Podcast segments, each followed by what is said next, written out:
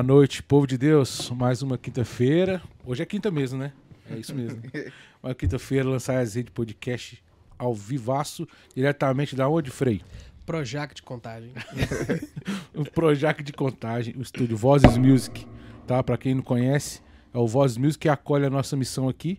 Então, hoje mais uma quinta-feira, muito especial, diretamente de Divinópolis. Ô, oh, Glória. Né? Tá internacional, né? Acho que é internacional, já vem de, de Divinópolis agora. De, Divinopolitano. Sabe, e... Divinópolis é a terra do Espírito Santo. Né? Aleluia. Por isso que ele é batizado assim. É a Pô. terra do avivamento. Ah, é? É, é, a capital do avivamento é Divinópolis. Divino, de Divino Espírito é mesmo? Santo. É. Aí, ó. É a terra do divino. Orelabá, como diz o, o solo.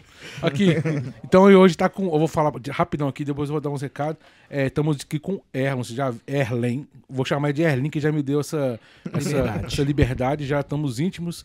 O Erlin, diretamente da comunidade. Sacramento de Amor. Sacramento de Amor. Então, já estamos fazendo essa amizade com a comunidade Sacramento de Amor, já está nascendo aqui essa amizade civil. Aleluia. Pro resto da vida, irmão. Então, muito obrigado pela sua disponibilidade de sair de Divinópolis para vir aqui nosso humilde programa, bater um papo com a gente, beleza? Então, apresentar melhor. Aí vocês podem ajudar também. O pessoal que tá chegando aí, que tá vindo, tá entrando. O, eu costumo falar isso, vou falar toda vez, que o mais difícil a gente já fez. E principalmente o, o Erling veio lá de Divinópolis. O mais difícil ele já fez. O mais difícil a gente tá fazendo aqui também. Sair da minha casa, o Frei saiu do lado da Hoje você não foi pra Serra, não, não hoje né? eu tava no São Lucas. Que também é quase, quase lá. Não, é bem antes, misericórdia. então o Frei, Frei veio também. O mais difícil a gente já fez. Jair tá ali na técnica desde manhã trabalhando. Agora para você só ficou a parte de compartilhar, que é de graça. Né? O dedo não vai cair. Na sua mão você tem uma ferramenta de comunicação fenomenal. Você vai clicar no compartilhar, vai copiar o link, vai mandar lá para os seus grupos da família, da faculdade, do trabalho evangelizar da pelada. seu dedo não vai cair. Exatamente. Tá? A graça tem que ser compartilhada, não pode parar. Lança, tem que lançar as redes. Então, Exatamente. lance as redes aí para o maior número de pessoas que você puder, que você está fazendo sua parte também. Beleza? Eu costumo dizer aqui que é um bate-papo, mas a, as redes vão sendo lançadas. Então, Exatamente. vocês podem ir comentando também. Quando uma rede te alcançar, você fala, nossa, isso aí me pegou. Você pode pelo menos se manifestar com emojizinho de peixe, coração, joinha, qualquer coisa, sabe? Ou me pegou, essa rede me pegou aqui, entendeu? Qualquer coisa. E lança a rede aí. Beleza? Comenta, interage com a gente, manda pergunta. Tá? O Erlin vai falar sobre a vida dele, o testemunho dele de forma bem tranquila, que a gente vai batendo papo. A gente vai interromper nele também, se aparecer dúvidas também. Uhum. Né, não? Então é isso aí. Vou deixar você se apresentar um pouco melhor. Né? E, ah, eu quero agradecer também o Frei de, de agora. Ah, gente, vocês viram, né? O ah, Frei agora tá cada vez mais fincando. Hora. Tá fincando as raízes dele aqui dentro do, do estúdio. Daqui a pouco eu vou uma caminha pra ele ali. Aí, aí vai ficar mais fácil. É mais né? perto, né? Vai ficar mais fácil. Não vai precisar de ficar andando de moto no frio. Não liga, não. É. Embora não ligue, é, me arrisca hoje eu vim com motorista que misericórdia. Mas posso soltar um agora? Pode. O, pode? É, é, boa, pode ir, pode ir. Pode ir? Pode, por favor. Qual é o santo protetor dos gordinhos? É, esse aí precisa saber. Sabe, não? o santo protetor do gordinho é o sanduíche. é, não precisa rir não, cara. Não precisa rir também, não. Não, mas essa foi boa, cara. Não foi ruim, não. Toda mas vez é por... que eu venho, eu deixo minha marca. É. Aí pronto, agora eu só vou escutar. Mas não é só uma marca. Quando ele vê que, tá, que dá para fazer, vai lançar. Então é isso aí. Tá aberto então a, a, o podcast com a piada do Frei. Abriu o podcast. Então, Erlin, vamos lá. Conta pra gente aí um pouquinho quem é o Erlin, da onde que veio, do que se alimenta. Essas coisas. Ô, Glória. Então, sou natural da cidade de Vinópolis. Nascido e criado lá. Graças a Deus. Já nasci naquele berço de fogo, terra do divino. Eu aprendi agora isso. Então, assim, cara, a Divinópolis é, é uma cidade onde tudo, tudo ali é levado à questão da oração. Ali é uma, uma cidade, assim, uma cidade da diocese do Divino Espírito Santo. Então, assim, tem muita questão da, das igrejas. Tem, tem uma igreja só, praticamente, assim, bem antiga lá. Então, assim, eu nunca fui te frequentar muita igreja antes. Antes, a minha família inteira sempre participou da igreja. Eu nunca fui um, vamos te falar, um, um jovem, um adolescente da igreja. Nunca fui. Eu queria.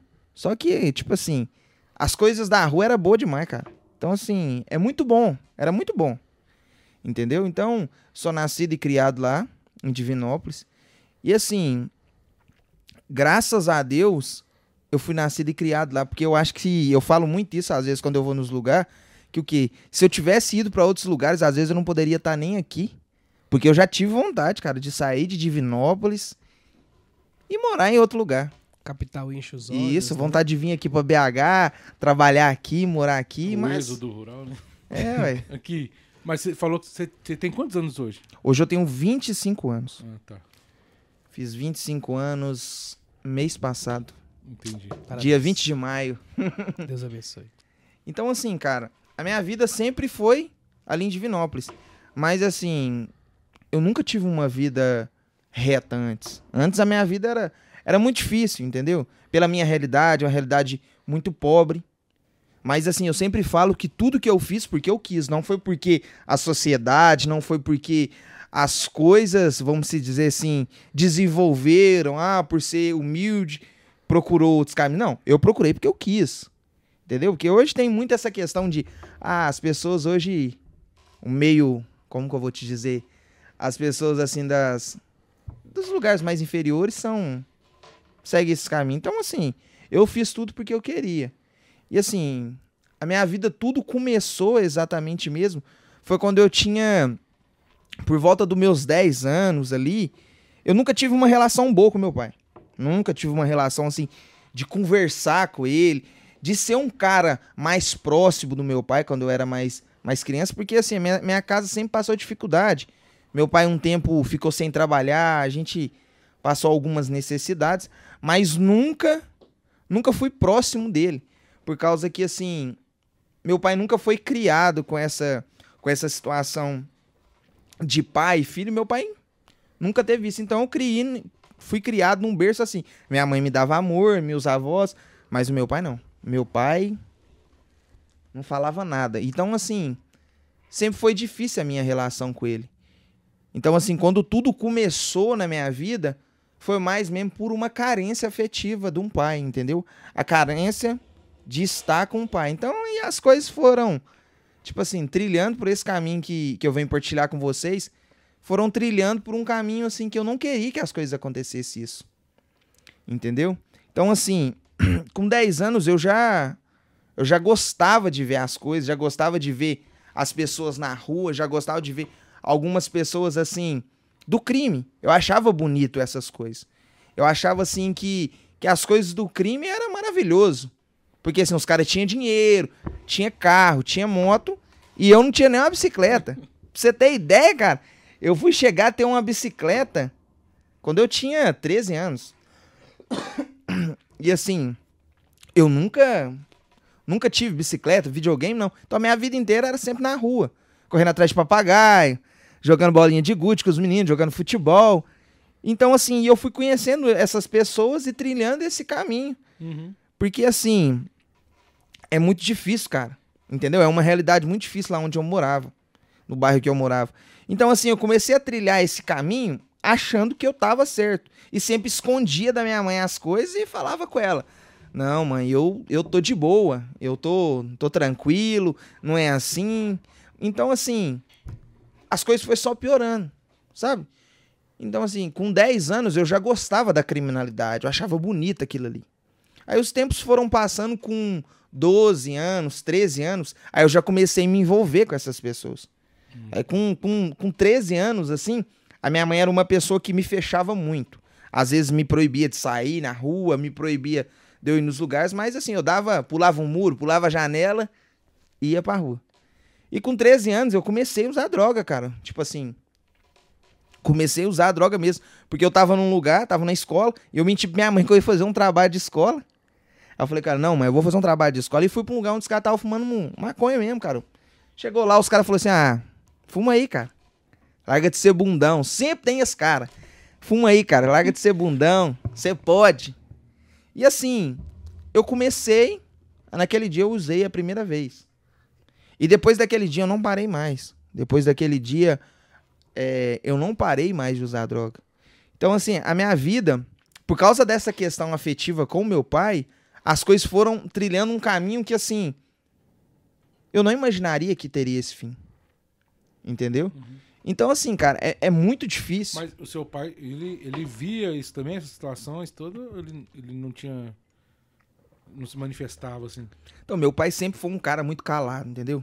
Mas ele via, percebia. Sim, sim, sim, percebi. Mas eu conseguia maquiar Mas- muitas mas coisas. hoje, hoje seu pai é vivo ainda. Sim, sim, Tá, sim. beleza. E o que que acontece? O meu pai, de segunda a sexta, ele era um homem calado. Chegava na sexta, à noite, ele ia pro bar, bebia. Chegava final de semana, conversava, porque tava tonto, né? Uhum. Então, tipo assim, meu pai também era uma pessoa, como que eu vou te dizer? Ele me batia muito, tinha essas questões também, às vezes a gente discutia, eu brigava muito com ele. Então, infelizmente, cara, a nossa relação foi trilhando esse caminho. Uhum. Durante a semana eu procurava ele pra conversar, mas ele não conversava. Não falava Mas nada. você sentia essa necessidade de conversar com ele? Sim, durante a semana eu até pensava, cara. Porque, tipo assim, eu bati uma capinha nele porque meu pai é atleticano, eu sou cruzeirense. E meu pai é atleticano Primeira fanático. divisão familiar, né? Hum, Mas é difícil. O filho acompanhar o pai, deve ser Não, difícil. mas-? A gente é a maioria, só. É, a é gente tem de cruzeirense, tudo, né? né, cara? A gente Você é tem... cruzeirense. Claro. Isso é que importa. É. Meu pai, tipo assim, cara, eu vou ser sincero pra você. Meu pai é atleticano, mas eu era mais feliz que ele, porque eu tenho seis Copas do mundo, Ah, do Brasil ali. Então, tipo assim, aí eu bati essas capas nele, falava com ele. Só que ele não é de muito de ideia, Uhum. entendeu? E aí a minha relação com o meu pai, cada vez mais, iria, tava piorando. Então, por eu ter usado a droga, eu falei assim, todas as vezes eu pensava, na verdade, todas as vezes eu vou correr e vou usar.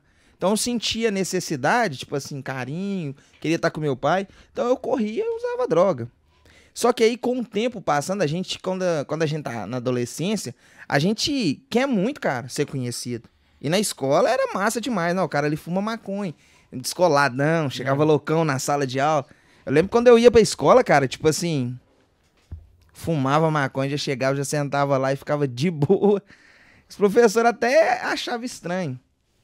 Então, assim, cara, era muita loucura. é, é, mas se buscava era uma aceitação, não é verdade? Sim, procurava o meu pai me enxergar. O que eu procurei no mundo, na questão das drogas, foi o meu pai me aceitar e principalmente me ver. É, é, essa, essa carência, né? O, o olhar mais psicológico para essas coisas, né? Você que tem caso só para você entender essa questão, né? Quando o filho ele não tem essa, esse, carinho afetivo, ele busca reclamar, reclamar atenção. Ou o filho ele faz bagunça demais, ou o filho ele tem, né, por exemplo, tira notas ruins, ou o filho infelizmente vai para o o, o- então é, é importante a gente até começar isso até como um trabalho mesmo de observação para você que tem filho, irmão mais velho, olha, Uhum. viu, notou algo diferente, né? Exatamente. É, é porque precisa de cuidado. É porque, igual no caso, você não tinha ideia que era isso, né? Hoje você Uhum. tem essa noção, mas Sim. na época você não entendia. Eu achava que era normal, entendeu, cara? Uhum. Porque, tipo assim, se a família também não percebe esse distanciamento tanto do, do filho pro pai, tanto do filho pra mãe, ou da mãe pro filho, do pai pro filho, é difícil. Porque é uma realidade muito complicada essa. Sim. Entendeu? Então, a maioria dos filhos precisam de carinho. E por, tipo assim, meu pai foi me abraçar quando eu tinha 16 anos. Que eu me lembro de abraços assim, Uhum. sem ele estar tonto. Abraço sincero. Uhum. Então, assim, quando eu era, cara, eu não tinha. Então, eu não considerava ele como pai, às vezes. Tipo assim, falava com ele muita besteira. Não era a sua referência. Uhum. Então, assim, cara, o que eu procurei na droga foi isso. E o tempo foi passando e as coisas foram piorando. Porque eu usava e sempre tinha uma galerinha mais velha lá. E tinha um cara que vendia a droga. Aí o cara que vendia a droga, tipo assim, ele falou assim comigo assim, ô, ô Erle, tô te vendo aqui. Tem muitas vezes que eu te vejo aqui e tal, por que, que você não começa a vender? Aí já era uma patente acima, né? Então, assim, cara, eu falei com ele, "Ô, irmão, vou pensar. Mas eu já dei a resposta assim pro cara depois de. Não, Chegou a e- noite e já. Quantos anos? Isso com 14 anos. Uhum. Com 14 anos eu falei com o cara, não, beleza. Vou, vou vender pra você. E aí, o que que acontece? Nesse tempo que eu vendi droga, as coisas foram mais piores, assim. Foram, assim, se aprofundaram muito. Eu sofri muito nesse tempo de vender droga. Porque, assim, eu vendia droga e acabava com famílias, acabavam com a vida de muitas pessoas. Uhum. Então, tipo assim, muitas famílias assim foram destruídas por minha causa.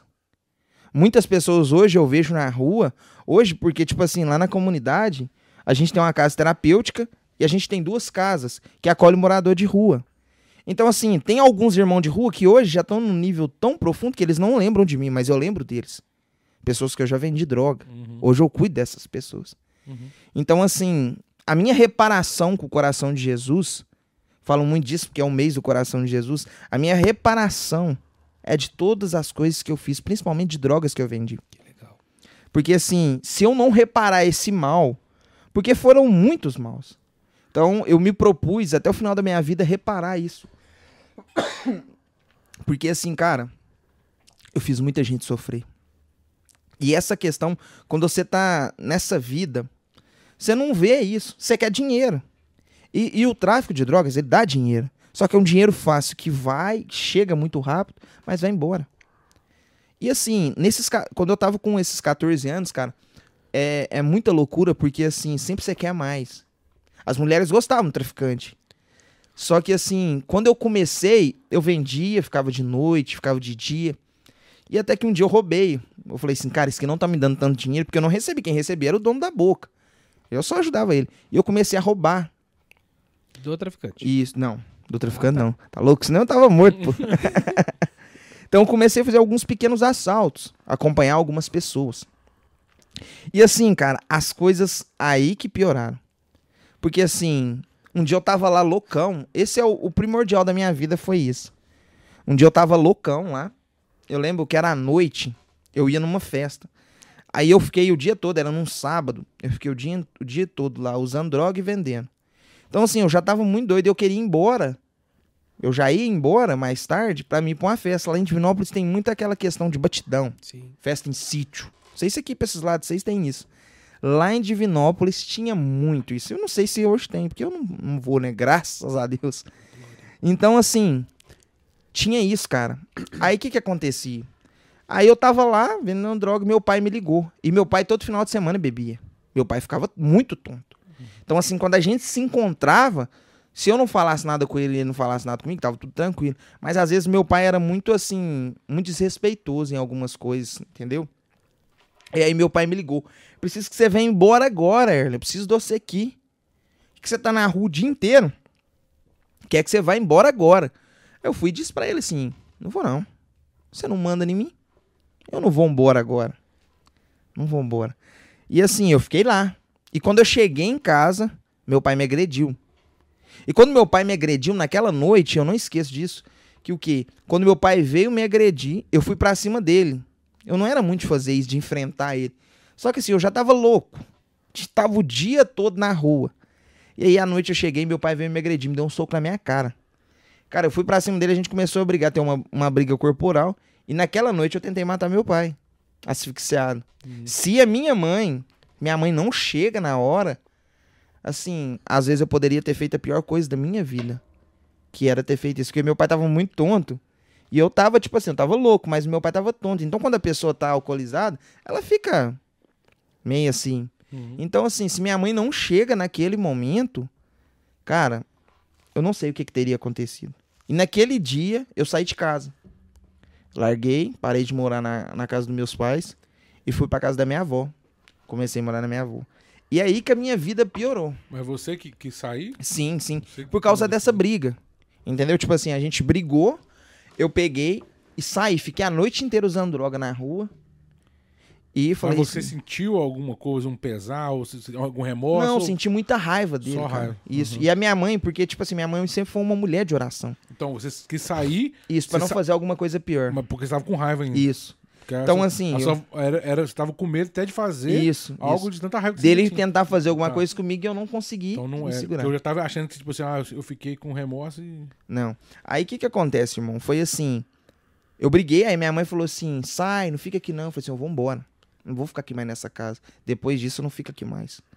Porque assim, se eu tivesse ficado, a relação ia ser pior. Uhum. Bem pior, ia ser muito pesado. Então, assim, cara, eu falei assim, velho, eu vou embora. E eu fui embora. Fiquei a noite inteira na rua. De manhã cedo eu cheguei lá, porque eu sabia que no domingo ele saía. Então ele saía pra feira. Quando ele saiu pra feira, eu vi ele saindo. Eu fui lá dentro da minha casa, onde morava com meus pais, peguei minhas coisas e fui embora.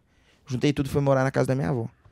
E lá na casa da minha avó, cara, tipo assim, minha avó e meu avô, duas pessoas de idade, Meu avô tinha Alzheimer. Então, assim, já tava no começo do Alzheimer dele. Então, assim, eu sempre fui um adolescente, assim, muito esperto. Tipo assim, manipulava muita coisa. Então, por exemplo, assim, eu tava falando com minha avó que eu ia dormir, pulava a janela e saía. E o que que aconteceu? Quando eu tava lá, as coisas pioraram. Porque é aí que eu vendi mais droga, é aí que eu cometi mais crimes. E assim, lá eu conheci outras drogas, conheci a cocaína. Mas assim, não foram drogas que me levaram, como bala, doce. Esse- essas drogas eram mais em festa. Mas não me levaram a viciar, graças a Deus. E assim, a, a maconha, sim. sim, a maconha eu fumava direto, direto, direto, direto, não parava. É, eu fumava de manhã pra ir pra escola pra ficar de boa, voltava da escola, fumava, ficava na rua. Qualquer hora que eu tava lá, os caras acendiam um, eu tava fumando com isso. Mas o, ah, essa é a pergunta que eu vou fazer. Vou Uhum. Fazendo assim. É, curiosidade mesmo. Hoje você ainda sente. Vontade? É. Não. Glória a Deus. Assim, eu vou ser sincero pro seu irmão. Vontade? Não. Mas o cheiro me envolve. Entendi. Então, assim. que é algo marcante, Isso. É uma coisa que te marca né? na Tá na vida. memória, né? Isso. A memória afetiva Isso. e tal. Hoje não me dá vontade. Porque é uma coisa que, por exemplo, assim, eu pratiquei. Só que quando você recebe um batismo no Espírito Santo, É, eu ia chegar nisso aí. é muito importante, assim, cortando um pouco do testemunho, é o quê? Quando Pedro, vou começar por Paulo, quando Paulo recebeu o Espírito Santo, o que, que aconteceu? Ananias foi lá e rezou na cabeça dele.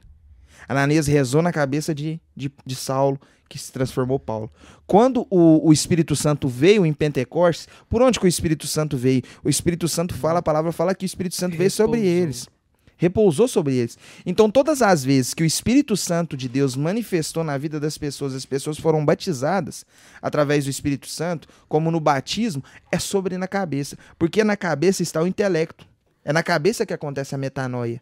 É aonde que. Não é o coração. Claro, o coração também tem que mudar. Só que o coração é carne. E aqui está o intelecto. É quando o Espírito Santo de Deus vem, desce, a pessoa é batizada. Ali eu creio, verdadeiramente, eu creio que quando a pessoa recebe verdadeiramente um batismo no Espírito Santo, ela nunca mais volta a ser a mesma pessoa. Ela pode ter vontades, desejos, mas voltar, não. Deus é capaz, cara. Uhum. Então, assim, comigo foi assim. Entendeu? Por hoje eu moro num lugar que os irmãos de rua usam droga na porta da minha casa. Eles ficam lá porque eu dou comida pra eles. Então, tipo assim, às vezes eu tenho que chegar lá na janela e falar, seu irmão, me ajuda aí, cara. Tá uma caatinga aqui dentro de casa, irmão. Não usa droga aqui, não. Aí eles saem, me respeitam. Respeito porque você já tem essa, Uhum. esse cuidado, esse zelo Uhum. com eles, né? Não, os caras batem lá, cara. Meu pai já até sabe, as vasinhas desse tá lá. ó. Meu pai pega a vasinha e põe em comida e nós dá eles lá. Então, assim, e nesse tempo inteiro, cara, foi muito louco por causa disso. Entendeu? A maconha fazia parte da minha vida, como água. Igual a água. Fazia parte. Mas aí você continua. Você tava vendendo ainda nessa Isso, época. tava vendendo ainda. Só que aí, quando eu tava na casa da minha avó, as coisas pioraram. Porque eu vendi muita droga, usei bastante, guardava droga na casa dos meus avós. E um dia, a minha avó é uma mulher muito de oração. Minha avó reza o rosário, minha avó vê a missa todos os dias, cara. Chegava lá, às vezes, loucaça, minha avó tava lá assistindo o Padre Léo na época. No- Ou às vezes eu chegava, minha mãe tava de frente pra televisão orando em língua, cara. E eu falava, que loucura, mano. Que loucura. Às vezes eu pensava assim, não é, tá pior do que eu. Porque minha mãe tava lá, xarabaralabaralabá. Não passou pela sua cabeça, mãe, que droga que você usou, pelo Eu, amor de imagina, Deus, eu dá um imaginava que ela tava muito louca, cara. E, tipo assim, de frente pra televisão, o Padre Léo, eu não curtia o Padre Léo. Não curtia ele, porque ele falava muita coisa que, tipo assim, me indagava, tipo assim, me questionava minhas coisas. Pôr na parede. Isso. Então, assim, eu, eu não acompanhei muito o Padre Léo. Então, minha mãe e minha avó eram apaixonadas com o Padre Léo. Apaixonadíssimo. Então, via muito canção nova, Padre Jonas. E eu chegava, às vezes, ela estava lá assistindo televisão, eu pegava e corria pro quarto. E assim, cara, um dia minha avó, eu tava numa ressaca, irmão. Eu lembro certinho, era numa manhã de, de sábado, minha avó me lig... minha, minha avó acordou e eu acordei, eu fui tomar café. E ela falou assim: "Não, Erle, eu tava rezando. Eu queria te dizer, por que que você não perdoa o seu pai? Quebra esse coração de pedra?" Eu falei assim: "Ah, avó, eu não vou perdoar ele não. O que que ele fez comigo, eu não vou perdoar ele, porque eu não tenho pai." E saí e fiquei o dia todo vendendo droga. E nesse dia, por incrível que pareça, eu não usei muita droga. Fumei, mas não foi tanta. E o que que acontece, cara? É, é muito doido porque eu fiquei pensando naquilo ali. Fiquei pensando. Aí passou uma semana, E quando passou essa semana, no outro final de semana eu tinha uma festa pra ir no sábado à noite. Então eu pensei assim, cara, eu vou lá pedir perdão pro meu pai mesmo, só que eu vou pedir um dinheiro. Vou pedir um dinheiro. Aí, assim, eu tinha um, cara lá que eu considerava muito como pai lá na, na boca. Era um paizão pra mim mesmo, cara. Então, assim, eu chamava ele de pai. Era um cara que, assim, pra mim era referência. Aí o que, que aconteceu? Eu fui, passou a semana, eu fui lá pedir perdão pro meu pai. Chegou lá e tal, e meu pai, não, te perdoo. Mas vamos ali comigo num, num chá de, de fralda, eu acho, acho que era isso mesmo. Chá de fralda do, do, seu, do, do filho do seu padrinho. Falei, não, beleza. Depois o senhor me dá um dinheiro, uns 100 reais, só porque eu preciso sair e tal. Não, te dou, vamos lá. Aí chegou lá, meu pai falou, tipo assim, a gente já tava lá na festa, quando a gente chegou na festa, era numa roça, meu pai falou assim, quero te falar uma coisa, trouxe aqui pra me te falar, eu sei tudo que você faz. Eu sei que você usa droga, eu sei que você sai, eu sei que você tem fugido da casa de sua avó. Meu pai falou isso. E ele falou assim, eu só não vou contar pra sua mãe. Mas eu quero que Ah. você muda de E vida. sua mãe então não tinha nem noção. Minha mãe não tinha muita noção. Minha mãe às vezes Nem desconfiava. Do, uso. Não, porque eu sempre me maquiava, colírio, É. é, comia alguma coisa pra tirar o cheiro. Uhum. Então, tipo assim, tem algumas coisas que eu vou partilhar aqui que, tipo assim, eu não conto muito, não. Uhum. Mas, assim, Deus fala no meu coração. Tem algumas coisas do testemunho que eu nunca contei, eu vou contar hoje. Olha. Porque, assim, eu nunca vi num podcast, eu rezei muito pra isso. E Deus foi e falou assim: leva algo novo. Sabe? Então, assim, meu pai falou isso pra mim, cara. E quando meu pai falou isso pra mim, eu fiquei de cara. Porque eu falei assim, velho, eu tentei fazer tudo com esse cara. E aí, mesmo assim, ele não vai contar, não vai me delatar pra minha mãe. Beleza, né? Fiquei lá. Fiquei lá e tal. E a gente veio embora, era muito tarde, eu já tinha perdido a festa. E eu dormi na casa do meu pai, dormi na casa dos meus pais. Quando eu dormi lá de madrugada, tipo umas 6, 5 horas da manhã, eu acho. Eu acho que era esse horário mesmo. Tava amanhecendo, eu recebi uma ligação. Ô, Erlen, fulano tomou sete tiros. Que era o cara O seu- que era o meu referência. Seu paizão. Isso, tomou sete tiros na cara. Então, assim, cara, eu já juntei minhas roupas e saí e fui lá pra biqueira, fui lá pra boca lá. Tava todo mundo reunido lá. E quando eu cheguei lá, cara, tipo assim, eu fiquei louco. Porque eu falei assim, quem que fez isso? Quem que fez isso? E eu gostava muito do cara, muito. O cara pra mim era assim, o top dos top. Então, aí, o que que aconteceu? Eu fui falei assim, a gente vai resolver isso. Aí eu fui embora, continuei morando na casa da minha avó, passou segunda, terça, quarta. Na quinta-feira tem adoração. Inclusive hoje, igual hoje, tem adoração na igreja perto da minha casa, que é a igreja do Senhor Bom Jesus. E quando eu tava lá, vendendo droga e tal, minha mãe desconfiava de algumas coisas. Minha mãe desconfiava que às vezes, tipo assim, eu poderia estar tá fazendo alguma coisa, mas ela não queria colocar isso na cabeça dela. Então ela foi diante de Jesus. Ela foi diante de Jesus e falou assim: Jesus, se o meu filho for um bandido, o que meu filho for, mostra pra mim. E aí eu falo, cara, tipo assim, eu falo pra, pra- também pras pessoas que estão em casa. A oração de uma mãe move o céu. Sim. A oração de uma mãe abre o céu, cara, e o sobrenatural acontece, cara. A minha mãe foi lá de manhã cedo, pediu pra Jesus mostrar. À noite eu já tinha me programado pra assassinar o cara que tinha matado o meu amigo, dado os tiros no meu amigo. E eu peguei e saí. Você andava armado? Algumas vezes sim, Hum. entendeu? Você falou que fazia alguns Sim, também. mas tipo assim, se eu ficasse muito armada, às vezes tivesse andando com algumas pessoas que tivessem armadas, dava problema, porque a polícia sempre parava nós. Sempre a polícia parava nós. E quando me via, falava assim de longe, assim, olha lá, ia lá, o Erlin lá, ó. Olha o Erlin lá, ó. Encostava toda vez, cara. Toda vez. Me via na rua, era igual calango na Nunca parede. pegou nada. Graças a Deus, não. Aí, assim, Engraçado, né? Graças a Deus, quando eu tava lá na criminalidade, nunca me pegaram. Graças a Deus. mas é porque assim, cara, Eu pensei isso. só que tipo assim, Como é que uma pessoa que tá lá na biqueira agradece? Eu falo Pessoal. isso porque, assim, tipo assim, graças a Deus por causa da questão de que se tivesse acontecido isso, não seria os planos de Deus que Sim, vem pra acontecer. Então, assim, Na Quando- verdade, a graça de Deus já estava antecipando na Uhum. sua vida, você- só que você não sim, Deus entendia. às vezes estava, por exemplo, assim, ele permitia isso pra tentar me acordar. Exatamente. Mas o que que acontecia? Eu não via. Ele me livrava porque ele sabia do que que ele ia fazer. Uhum. Porque assim, Deus, quando a gente nasceu, a palavra do Senhor vai nos falar em Isaías 43 que o Senhor nos escolheu desde o ventre da nossa mãe. Uhum. Então, assim, Deus do ventre da nossa mãe, Jesus já sabe o plano da nossa vida, Deus já sabe o plano da nossa história. E cara, nesse dia que eu tinha prometido que eu ia fazer esse assassinato, eu menti pra minha mãe pro meu pai, falei que eu ia sair, e eu saí. Fui para outro lugar, falei que eu ia fazer um trabalho de escola e saí. Aí foi muito louco porque o quê? Quando eu saí, eu ia cometer um assalto, roubar uma moto, pegar essa moto e ir atrás dos caras. Quando eu tava indo, aconteceu a graça de Deus. Aí os anjos de Deus apareceram assim, Deus enviou aqueles policial. A polícia me deu voz parada, nesse dia eu tava armado, nessa hora eu tava armado. E se eu parasse, assim, ia ser pior. Só que mesmo assim eu corri. Corri, corri, corri, mas a polícia me pegou. Então assim, cara, eu tomei um couro, irmão. Um couro, que eu falo assim, foi o couro que eu nunca tinha tomado na minha vida. Nunca tinha tomado um couro que eu tomei desses policiais. E os policiais comemoraram quando me pegaram. Falaram assim, graças a Deus a gente pegou, né, Erlin? Dessa vez agora eu vou te levar. E assim, me levaram pra delegacia. Fiquei lá na delegacia e de repente quem chega lá? O cara que um dia eu tinha tentado matar, o cara que um dia eu falava que não era meu pai, chegou lá. Eu nunca, irmão, nunca vi meu pai chorar, irmãos. Nunca tinha visto. Nesse dia eu vi meu pai chorar e meu pai falando assim: O que, que você fez, Erlin? Eu algemado, meu pai falou: O que, que você fez? E aí, o que, que aconteceu? Ele falou assim: Meu pai falou com um delegado: Posso levar ele embora?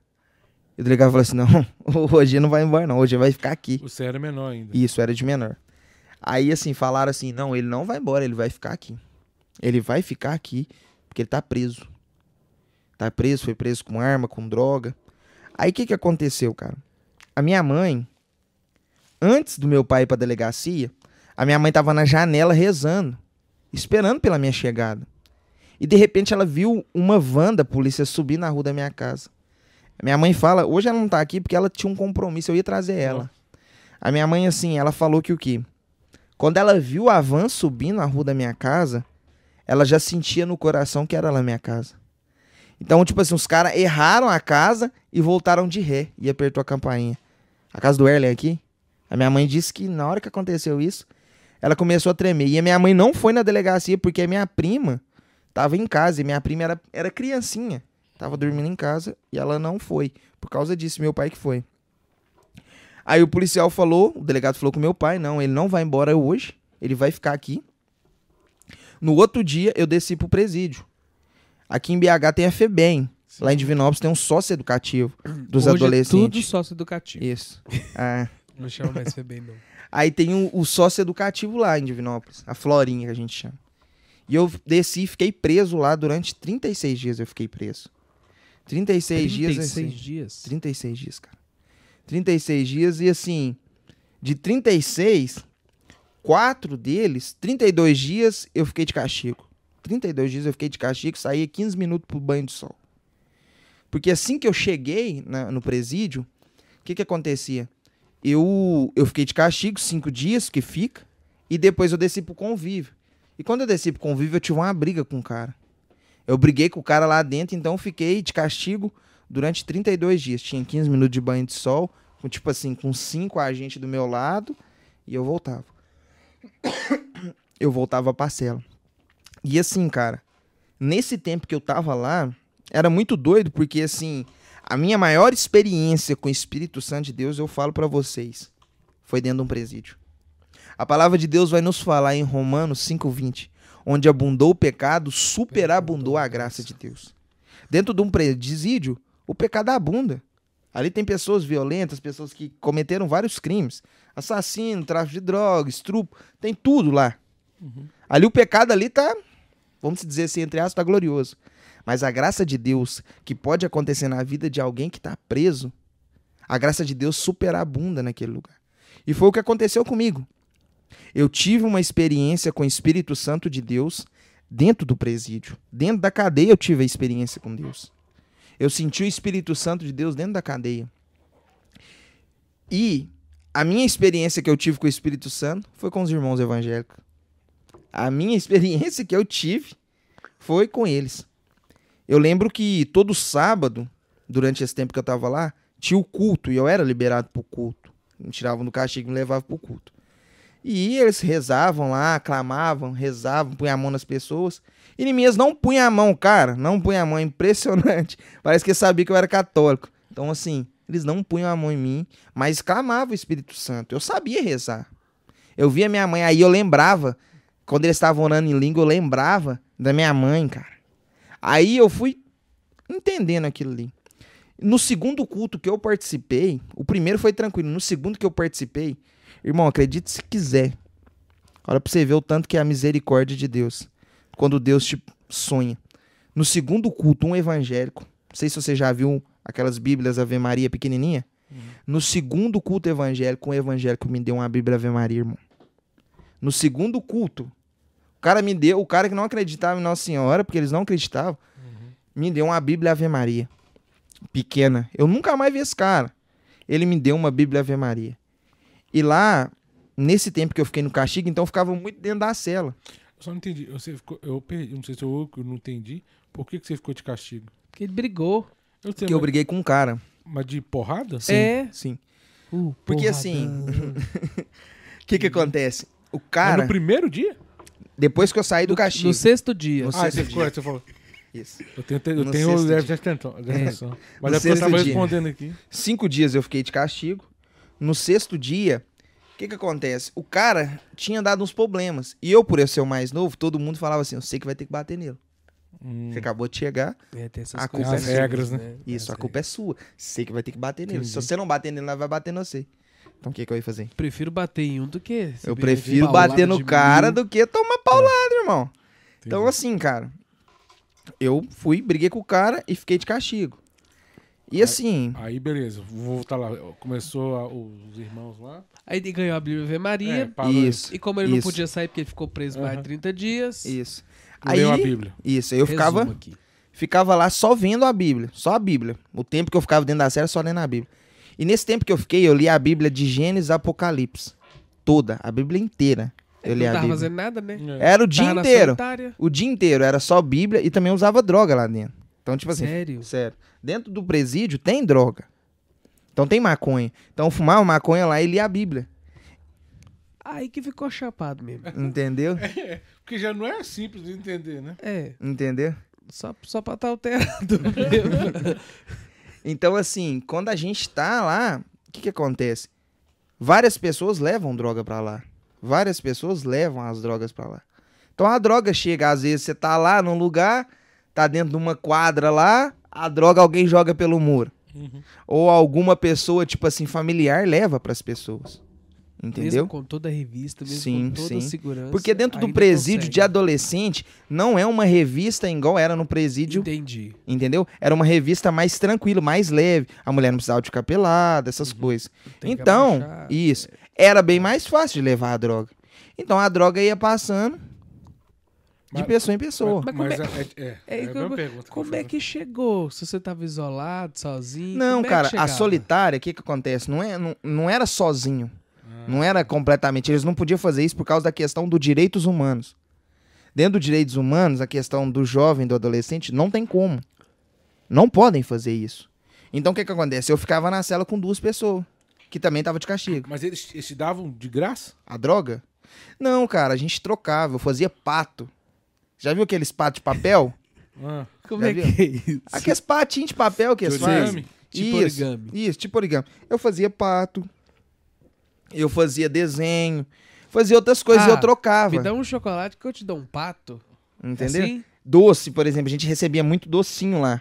E esses docinhos Ah, eu entendi. trocava também. Por Uma das coisa. coisas que era dinheiro lá dentro era sabonete Protex, irmão. É mesmo. Pedia minha mãe pra levar sabonete Protex, eu trocava. Trocava com as pessoas. Fedia, também- mas, mas usava Isso. droga. Só que aí o que, que acontece? As pessoas me conheciam lá. Algumas pessoas que Já. estavam lá. Isso. Por exemplo, às vezes uns caras que já estavam lá que era mais forte me conhecia de onde que eu era.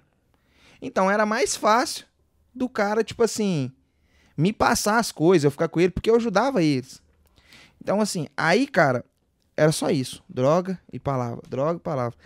E eu comecei a ver as promessas de Jesus, comecei a ver as promessas de Deus no, no Antigo Testamento, vendo o que, que Deus fazia com os, os profetas, vendo o que, que Deus fez com Jeremias, com Jonas, com Isaías, com, com todos os profetas, Moisés, Abraão. Eu falei assim: eu quero isso, cara. Eu quero viver essa promessa de Deus. Eu quero sentir esse Espírito Santo de Deus na minha vida. Eu quero isso pra minha vida. E aí, tipo assim, cara, eu buscava aquilo ali. E a minha mãe sempre rezava para mim. Sempre rezava, rezava. E a minha mãe, todas as vezes que ela ia na visita, por incrível, eu não falei isso, mas a minha primeira visita, a primeira pessoa que chegou lá para me visitar, meu pai, eu falei, cadê minha mãe? Vai vir aqui não, meu pai não vai vir não. E ele tava brincando, porque minha mãe foi com a roupa que não podia entrar dentro do presídio. Aí minha mãe teve que andar, tipo assim, uns 5 quilômetros de a pé, lá do outro lado das, do, do, do, mato, lá, passar por uma tri, para na casa de uma amiga dela, pegar uma calça do marido dela para ela voltar para ir na visita. E a visita era de duas a cinco. Aí minha mãe foi lá e voltou. Aí minha mãe chegou. Então minha mãe, por ela ser de oração, sempre minha mãe chegava, punha a mão na minha cabeça e rezava. Pedia um batismo no Espírito Santo. Uhum. Só que aí que eu falo, não sei se tem alguma mãe nos assistindo. Eu quero, eu falo muito isso porque o que você que é mãe que está nos assistindo, é muito maravilhoso o que, que uma mãe faz por um filho. A minha mãe, cara, ela, ela fazia o quê? Minha mãe ia na visita e quando ela chegava na visita, acontecia um mistério, que era o quê? Minha mãe lá fora molhava o cabelo com água benta, chegava lá dentro do presídio e me molhava com água benta. O mistério acontecia. E aí, tipo assim, toda visita, minha mãe molhava, cabelo, molhava o cabelo lá fora com água benta, chegava lá dentro do presídio e me abençoava.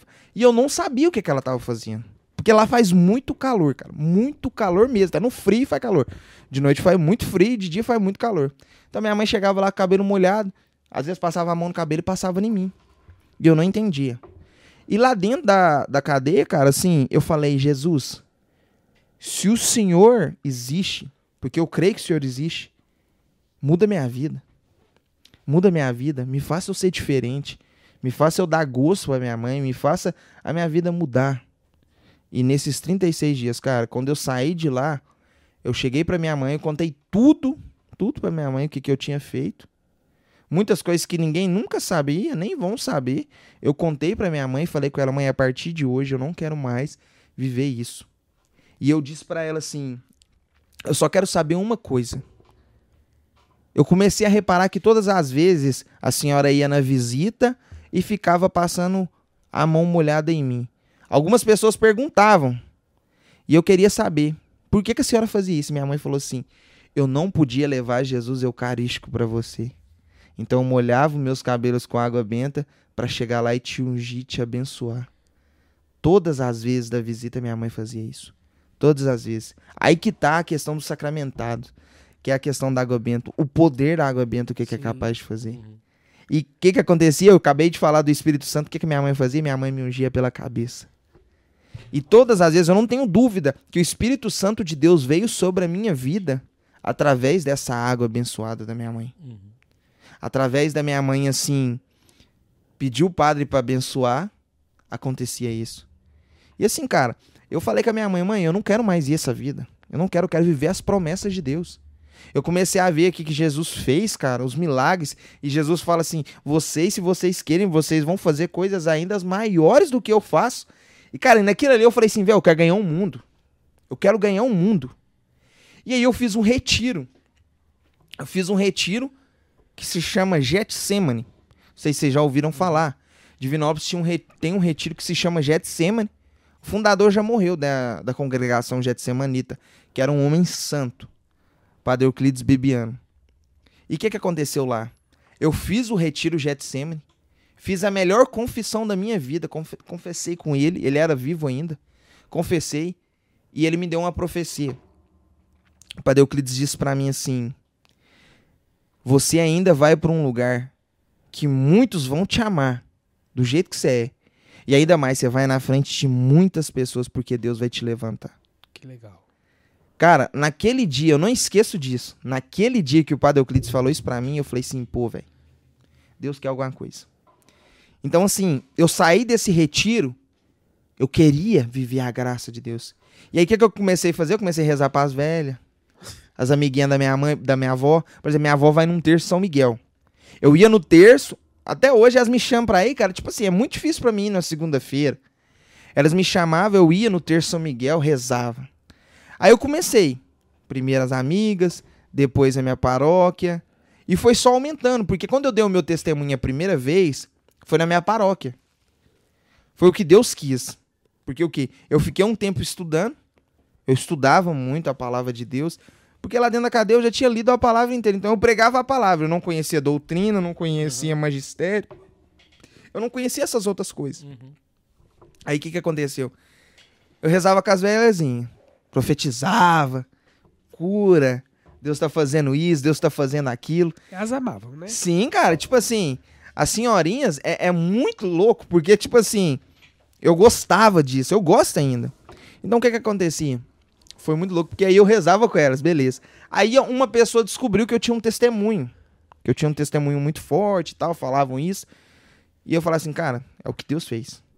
Aí o que que aconteceu? Eu fui dar o testemunho na minha paróquia. Pois é, mas aí, a, a- eu só, eu, essa aí acho que eu, não falou mesmo, não foi eu que viajei, não. Hum, É, a você falou da sua mãe lá, uhum. mas ela, quando você foi preso, você contou tudo pra ela? Sim, depois que eu saí do presídio. Ah, depois você saiu. Isso, isso. Então ela foi primeiro que ouviu o seu testemunho. Isso, foi ela que sabe. Por exemplo, tem coisas que eu prometi pra minha mãe que eu nunca iria contar. Por exemplo, nomes. Aham, Eu nunca vou dar nomes. aham, Nunca vou contar o lugar, uhum, entendeu? Eu vou contar a história, aham. entendeu? Porque o quê? Tipo assim, hoje, hoje eu não sou, hoje eu não prego muito, não falo muito do meu testemunho. Entendeu? Hoje, graças a Deus, É, que- é, Ó, ó Deus confirmando aí, ó. mas é, porque tipo assim, gente hoje, disso aí. hoje eu prego muito mais a palavra. Eita glória, aleluia. É, porque assim, Deus quer ver milagre. Hum. A gente, nós somos um milagre de Deus. Você tem as suas tribulações, você tem as suas dificuldades, eu tive minhas dificuldades. Mas acima de tudo, a graça de Deus. Aham. O, o testemunho muda a vida das pessoas. O testemunho arrasta, mas a palavra edifica. Exatamente. E hoje o que o mundo mais precisa não é de testemunho, porque as pessoas estão cansadas de ver testemunho. Eu até falo, velho, cara, acorda pra vida, meu irmão. Você precisa é da palavra, você precisa de ser edificado pela palavra de Deus. E assim, eu contei tudo minha mãe e falei com ela, eu vou mudar de vida. E aí, como eu disse, eu comecei a frequentar um grupo, frequentava esse grupo de oração, comecei a dar o testemunho. Dei o testemunho na minha paróquia. Depois da minha paróquia, me convidaram pra outra paróquia. Me convidaram pra outra, pra outra paróquia. Foi só aumentando as missões. Tipo assim, só pra dar o testemunho. E eu, muito assim, Afoito. louco com o Espírito Santo de Deus, Sim. passaram-se três anos eu fazendo isso. Todo final de semana. Três anos, três anos. Só que o quê? Quando você é uma pessoa e não tem um acompanhador, eu falo muito isso. Quando você não tem uma pessoa que te acompanha, quando você não tem, ou às vezes, uma comunidade, uma reno... Né? não tem um orientador, você faz cagada. Você faz muita cagada. E o que que acontecia? A vaidade. A vaidade acontece. Aí que é a loucura. Porque o que que acontece? Eu comecei a dar testemunho, então começou a chegar umas menininhas bonitinhas. Eu queria namorar, cara. E aí começou a ter a vaidade. Começou a ter a vaidade e aí Deus foi me quebrando. Deus foi fazendo muita coisa, foi me moldando. E aí, tipo assim, passaram-se três anos. Depois desses três anos, eu, eu fiz um vocacional. Eu ia fazer um vocacional, na verdade, da Colo de Deus. Tava naquela época da Colo de Deus da sarça que só queima. Uhum. Então, cara, a Colo de Deus tinha acabado de explodir e eu falei assim, cara, eu quero viver isso. Eu quero dar a minha vida pra Jesus, porque o meu maior sonho era esse.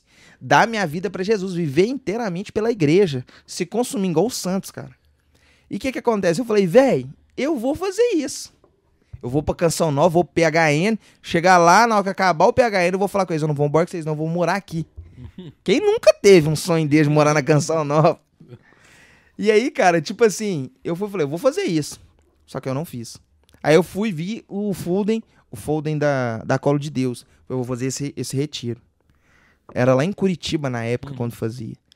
Aí, cara, assim, eu rezei, eu rezava, eu faço isso até hoje, eu pergunto muito pra Deus, o que, que o senhor quer? Aí eu fui e perguntei pra Jesus, falei, seu Jesus, me coloca no lugar onde o senhor quer. E eu me lembrei da, da profecia do, do Padre Euclides, falei assim, Deus, faça aquilo que, que o senhor tem que ser feito. Faça conforme aquela profecia, porque eu escrevi essa profecia lá em casa. E o que, que aconteceu? Eu fiz isso, Aí, aconteceu uma coisa muito doida. Porque era 140 reais que eu precisava. Precisava de 140 reais e eu não conseguia dinheiro, cara. Não tava trabalhando. Porque quando você acaba de sair da cadeia assim mesmo, passando um tempo, é difícil. Entendeu? As pessoas ainda se olham pra você assim. E eu falei, velho, o que que eu vou fazer? O que que eu vou fazer? assim, rezei, consegui 40 reais. Falei assim, velho, com 40 reais eu não vou nem pra BH. Aí eu falei assim, ah, Deus vai fazer o que, que ele quer. Faltando uma semana pra mim eu recebi uma imagem escrita assim, experimente ser sacramento de amor. Venha fazer parte dessa família vocacional. Cara, o valor era 40 reais, irmão. 40 reais. Falei assim, velho. E a pessoa que me mandou, essa pessoa nem conversa comigo. Nem conversava nem conversa até hoje. Falei, velho, que loucura. Eu fui, tentei ainda arrumar o dinheiro e eu não arrumei o dinheiro, irmão. Não arrumei o dinheiro. Falei, quer saber? Eu vou gastar esses 40 reais com, com esse retiro aqui, dessa sacramento de amor aqui. E a sacramento de amor eu vi ela como, tipo assim, comunidade mais velha e tal. E eu fui fazer esse retiro, eu fui fazer o retiro sozinho. E olha pra você ver que loucura. Fiz o retiro, eu ia dormir lá. Só que aconteceu um problema, eu não dormi lá, eu tive que dormir na minha casa. Porque a casa São Francisco era na esquina de baixo, ainda era a casa Santa Isabel, casa das gestantes. Aí eu dormi na minha casa, porque é um quarteirão da, da casa São Francisco. Dormi na minha casa, aí no outro dia os caras levou nós pra comunidade. No final, no final desse, desse encontro vocacional, é, a Drica, ela falou assim: Deus tá falando aqui no meu coração, você quer dar sua vida para Jesus.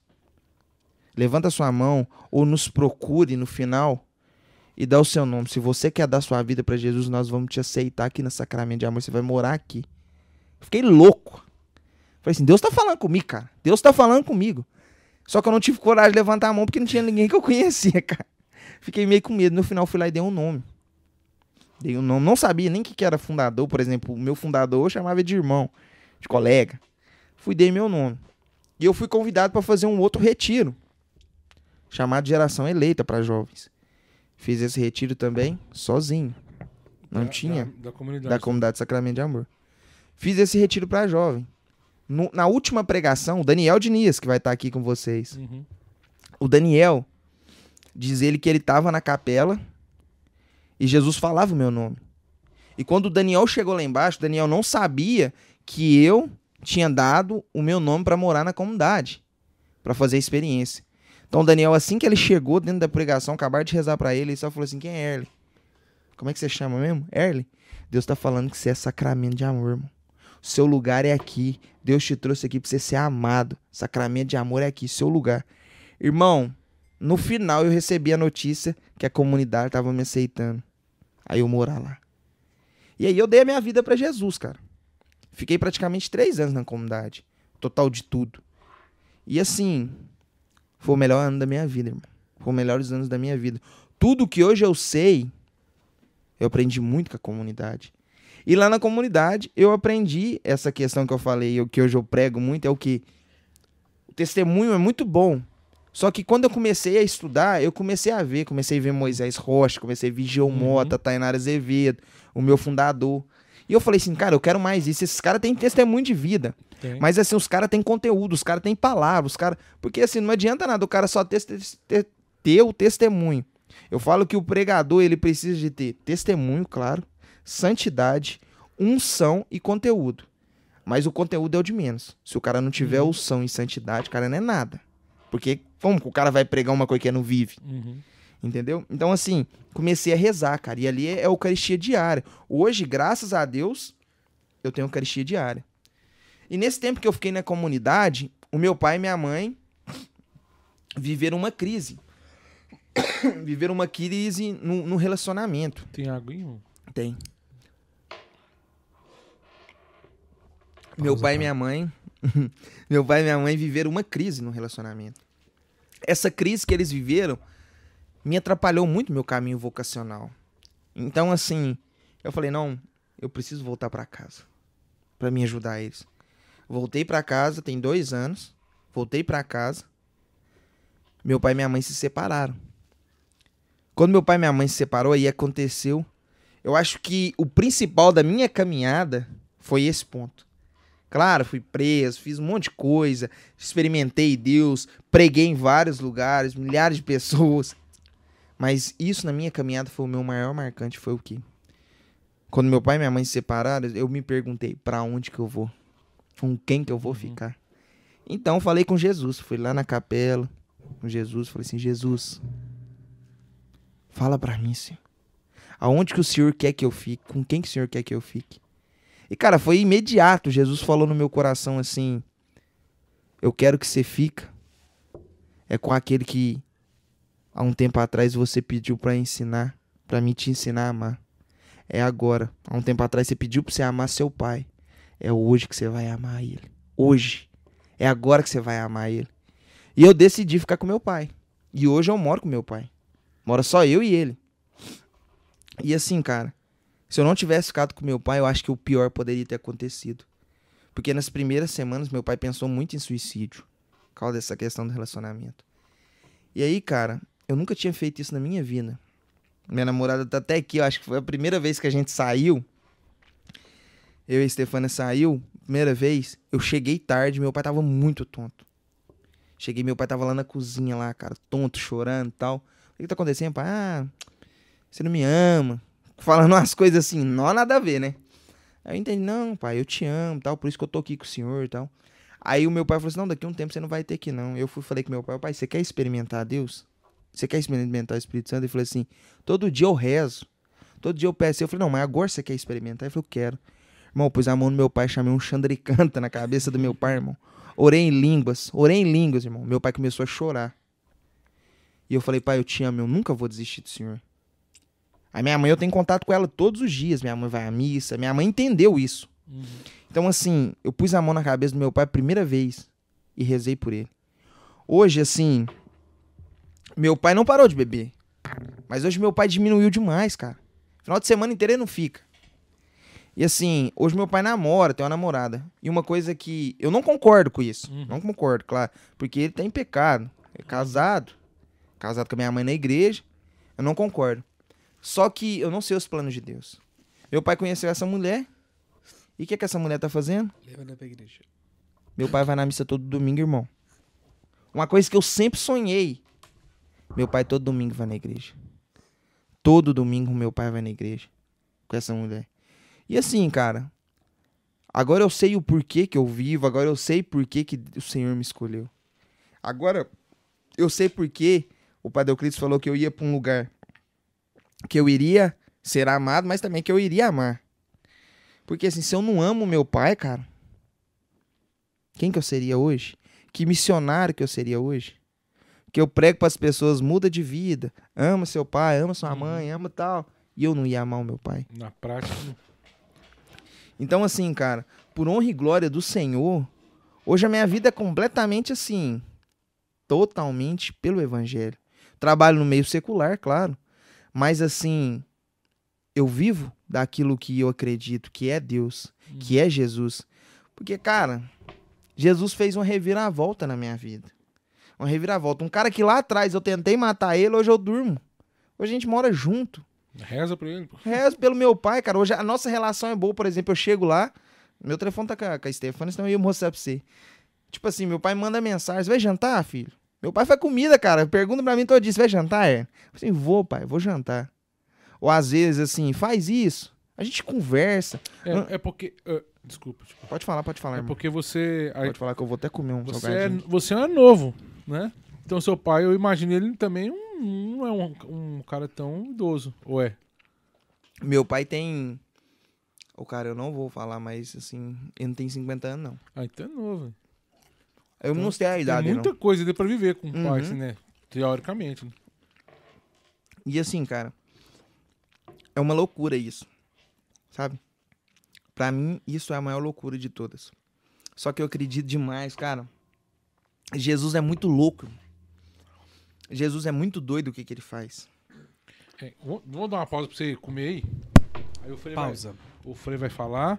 Eu vou fazer um pros patrocínios, vai dar uma Vou passada falar? no chat ali. Ele falou que uma das coisas. Ah, bom, só que minha mãe tá assistindo, né? Aí, ó. Beijo, mãe. Aí minha mãe perguntou assim: esse batismo é diferente do batismo quando criança? Sim. Biblicamente, sim, né? O próprio Cristo diz: Ide ao mundo, batizai todos. Por isso que a igreja batiza todos aqueles que querem viver essa fé, em nome do Pai, do Filho e do Espírito Santo. Mas a promessa de nosso Jesus Cristo na sua ascensão é que eu vou partir, mas eu vou voltar. Eu enviarei o Paráclito. E o batismo no Espírito Santo ele vem em Atos dos Apóstolos, capítulo 2, é o que o Carlos Alves disse aqui, né? O, o batismo do Espírito Santo veio na vida das pessoas. Quem que né? perguntou aí? Que chama Carlos Alves. Inclusive, ele te chamou de Venceslau. Comunidade Sacramento de Amor, meu irmão de comunidade. É... E então, ali no batismo no Espírito Santo, os apóstolos estavam com medos, medrosos, né? E a ação do Espírito Santo aconteceu naquele andar de cima, né? Exatamente. Onde acontece a graça de Deus. Então, da- a partir daí, todos os apóstolos, onde chegavam, clamavam a presença do Espírito Santo. É por isso que a igreja, é, é, por exemplo, na hora que o padre vai fazer a transubstanciação, no momento da transubstanciação, ele invoca o Espírito Santo. A efusão do Espírito Santo. Mandai o vosso Espírito Santo. É a única hora que ele pede o Espírito Santo na missa, né? É, é, em nome do Pai, do Filho e do Uhum, Espírito sim. Santo, é. Mas a hora que é, é pela mão ungida, né, que o Espírito Santo vem. Então, o batismo no Espírito Santo é algo da igreja, é próprio da igreja. Se você ler, né, as cartas de São Paulo, de São Pedro, você sempre vai ver a referência do Espírito Santo, a ação do Espírito Santo na vida da igreja. Sem o Espírito Santo, sem o batismo no Espírito Santo, hoje nós não seríamos igreja católica apostólica romana. Exatamente.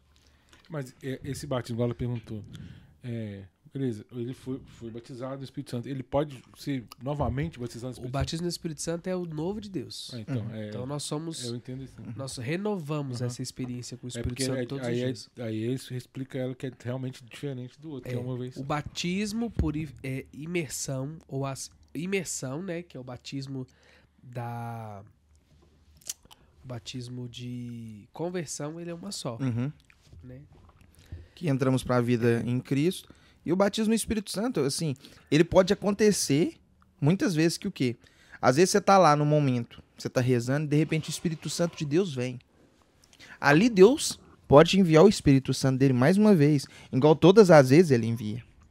Uhum. Entendeu? Então isso pode acontecer. Por exemplo, assim, às vezes a gente tá num lugar, a gente tá rezando, rezando, rezando, rezando, e de repente tuf, acontece. Uhum. Ou às vezes você cai em repouso. O Espírito Santo de Deus, ele vem imediato. Porque ele anseia pela nossa alma. Ele anseia. E eu, eu falo muito que o quê? A Igreja Católica ela foi fundada no Pentecostes.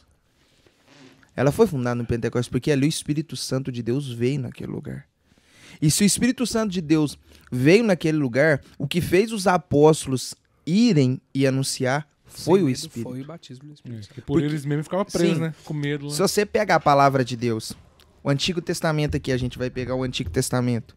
Antigo Testamento a gente consegue ver que o que Moisés, a gente consegue ver Abraão, eles não tinham, eles não tinham o Espírito Santo de Deus. Eles tinham a presença de Deus ali. Deus mesmo. Portanto, quando Moisés subia no monte, ele conversava face a face com, com Deus. Quando ele descia do monte, o que, que acontecia? Eles colocavam um véu nele, porque se as pessoas olhavam para ele, viam que o quê? Eles, as pessoas morriam de Não podia chegar nem perto do monte, né? isso, não podia nem chegar perto porque acontecia isso. Aí você pega lá no Novo Testamento. Quando você pega o Novo Testamento, você consegue ver que o quê? O Espírito Santo de Deus é muito louco, porque todas as pessoas que receberam o Espírito Santo de Deus, elas partiram em ordem de batalha. Elas foram, elas viveram o ID. O ID só acontece através do Espírito Santo. Pro ID acontecer na nossa vida, pro ID acontecer na vida das pessoas que estão nos vendo, é só através do Espírito Santo. Sem o Espírito Santo não tem como viver o ID. Vai dizer Beata Helena Guerra, né? Sem o Espírito Santo, vocês não são Nada. nada. E é o Espírito Santo quem faz os santos. Exatamente, cara. E aí tá uma coisa que a gente tava partilhando hoje mais cedo, né? É muito legal quando a pessoa vem. É, introduz isso que eu, é, é, a ideia era essa mesmo. Porque a gente entrar nesse assunto agora, porque o testemunho, show de bola. Maravilhoso. Aí a gente entra Agora nesse eu posso, né? É, aí só, daí eu faço patrocínio, mas introduz isso aí só pra gente poder. Então, é, tem muita gente que, por exemplo, hoje mesmo eu falei nos meus stories, né? Eu fiz. O, o evangelho de hoje vai falar, né? É, é, o Ih, agora me pedi o que o evangelho de hoje fala. Eu não lembro, não. Enfim, a- o evangelho de hoje ele tem, tem um pouco disso, né? É, é, mas, por exemplo, nós, nós estamos vivendo um período onde as pessoas elas têm uma experiência com Jesus, elas encontram com Jesus e elas criam um texto. Uhum. E que- por que, eu tô dizendo isso? Elas criam todo um- texto para falar que elas encontraram Jesus. Uhum. Mas quando você vai ver a fundo, a única coisa que elas têm é aquele texto. E elas ficam presas naquele texto. E só aquele. Ou seja, elas vivem de testemunho. Exatamente. Mas aí vem até a força do Espírito Santo. O Espírito Santo, ele move. O Espírito Santo, ele faz a gente fazer coisas que eu não faria. A gente já teve um, um- um podcast aqui que, que o tema era Quem encontrou Jesus muda de vida. Quem encontrou Jesus. Pode pesquisar aí, tá aí, ó. Pesquisa lá, lança as redes. Quem, quem encontrou Jesus muda, muda de vida. E muda mesmo. Mas muda no sentido assim, de deixar de- de- de por exemplo, o testemunho do, Ela, do Erlin é maravilhoso. Mas eu, eu sei porque já, já conheço ele já há um bom tempo. Ou seja, ele não tá preso na história. né? Hoje ele, ele lança as redes a É. partir da palavra. Aí eu vou falar o que que você me falou no, no. Instagram. Falou daqui a pouco. Aí a gente, a gente volta nisso aí. Eu sempre carrego comigo isso. Não é a original.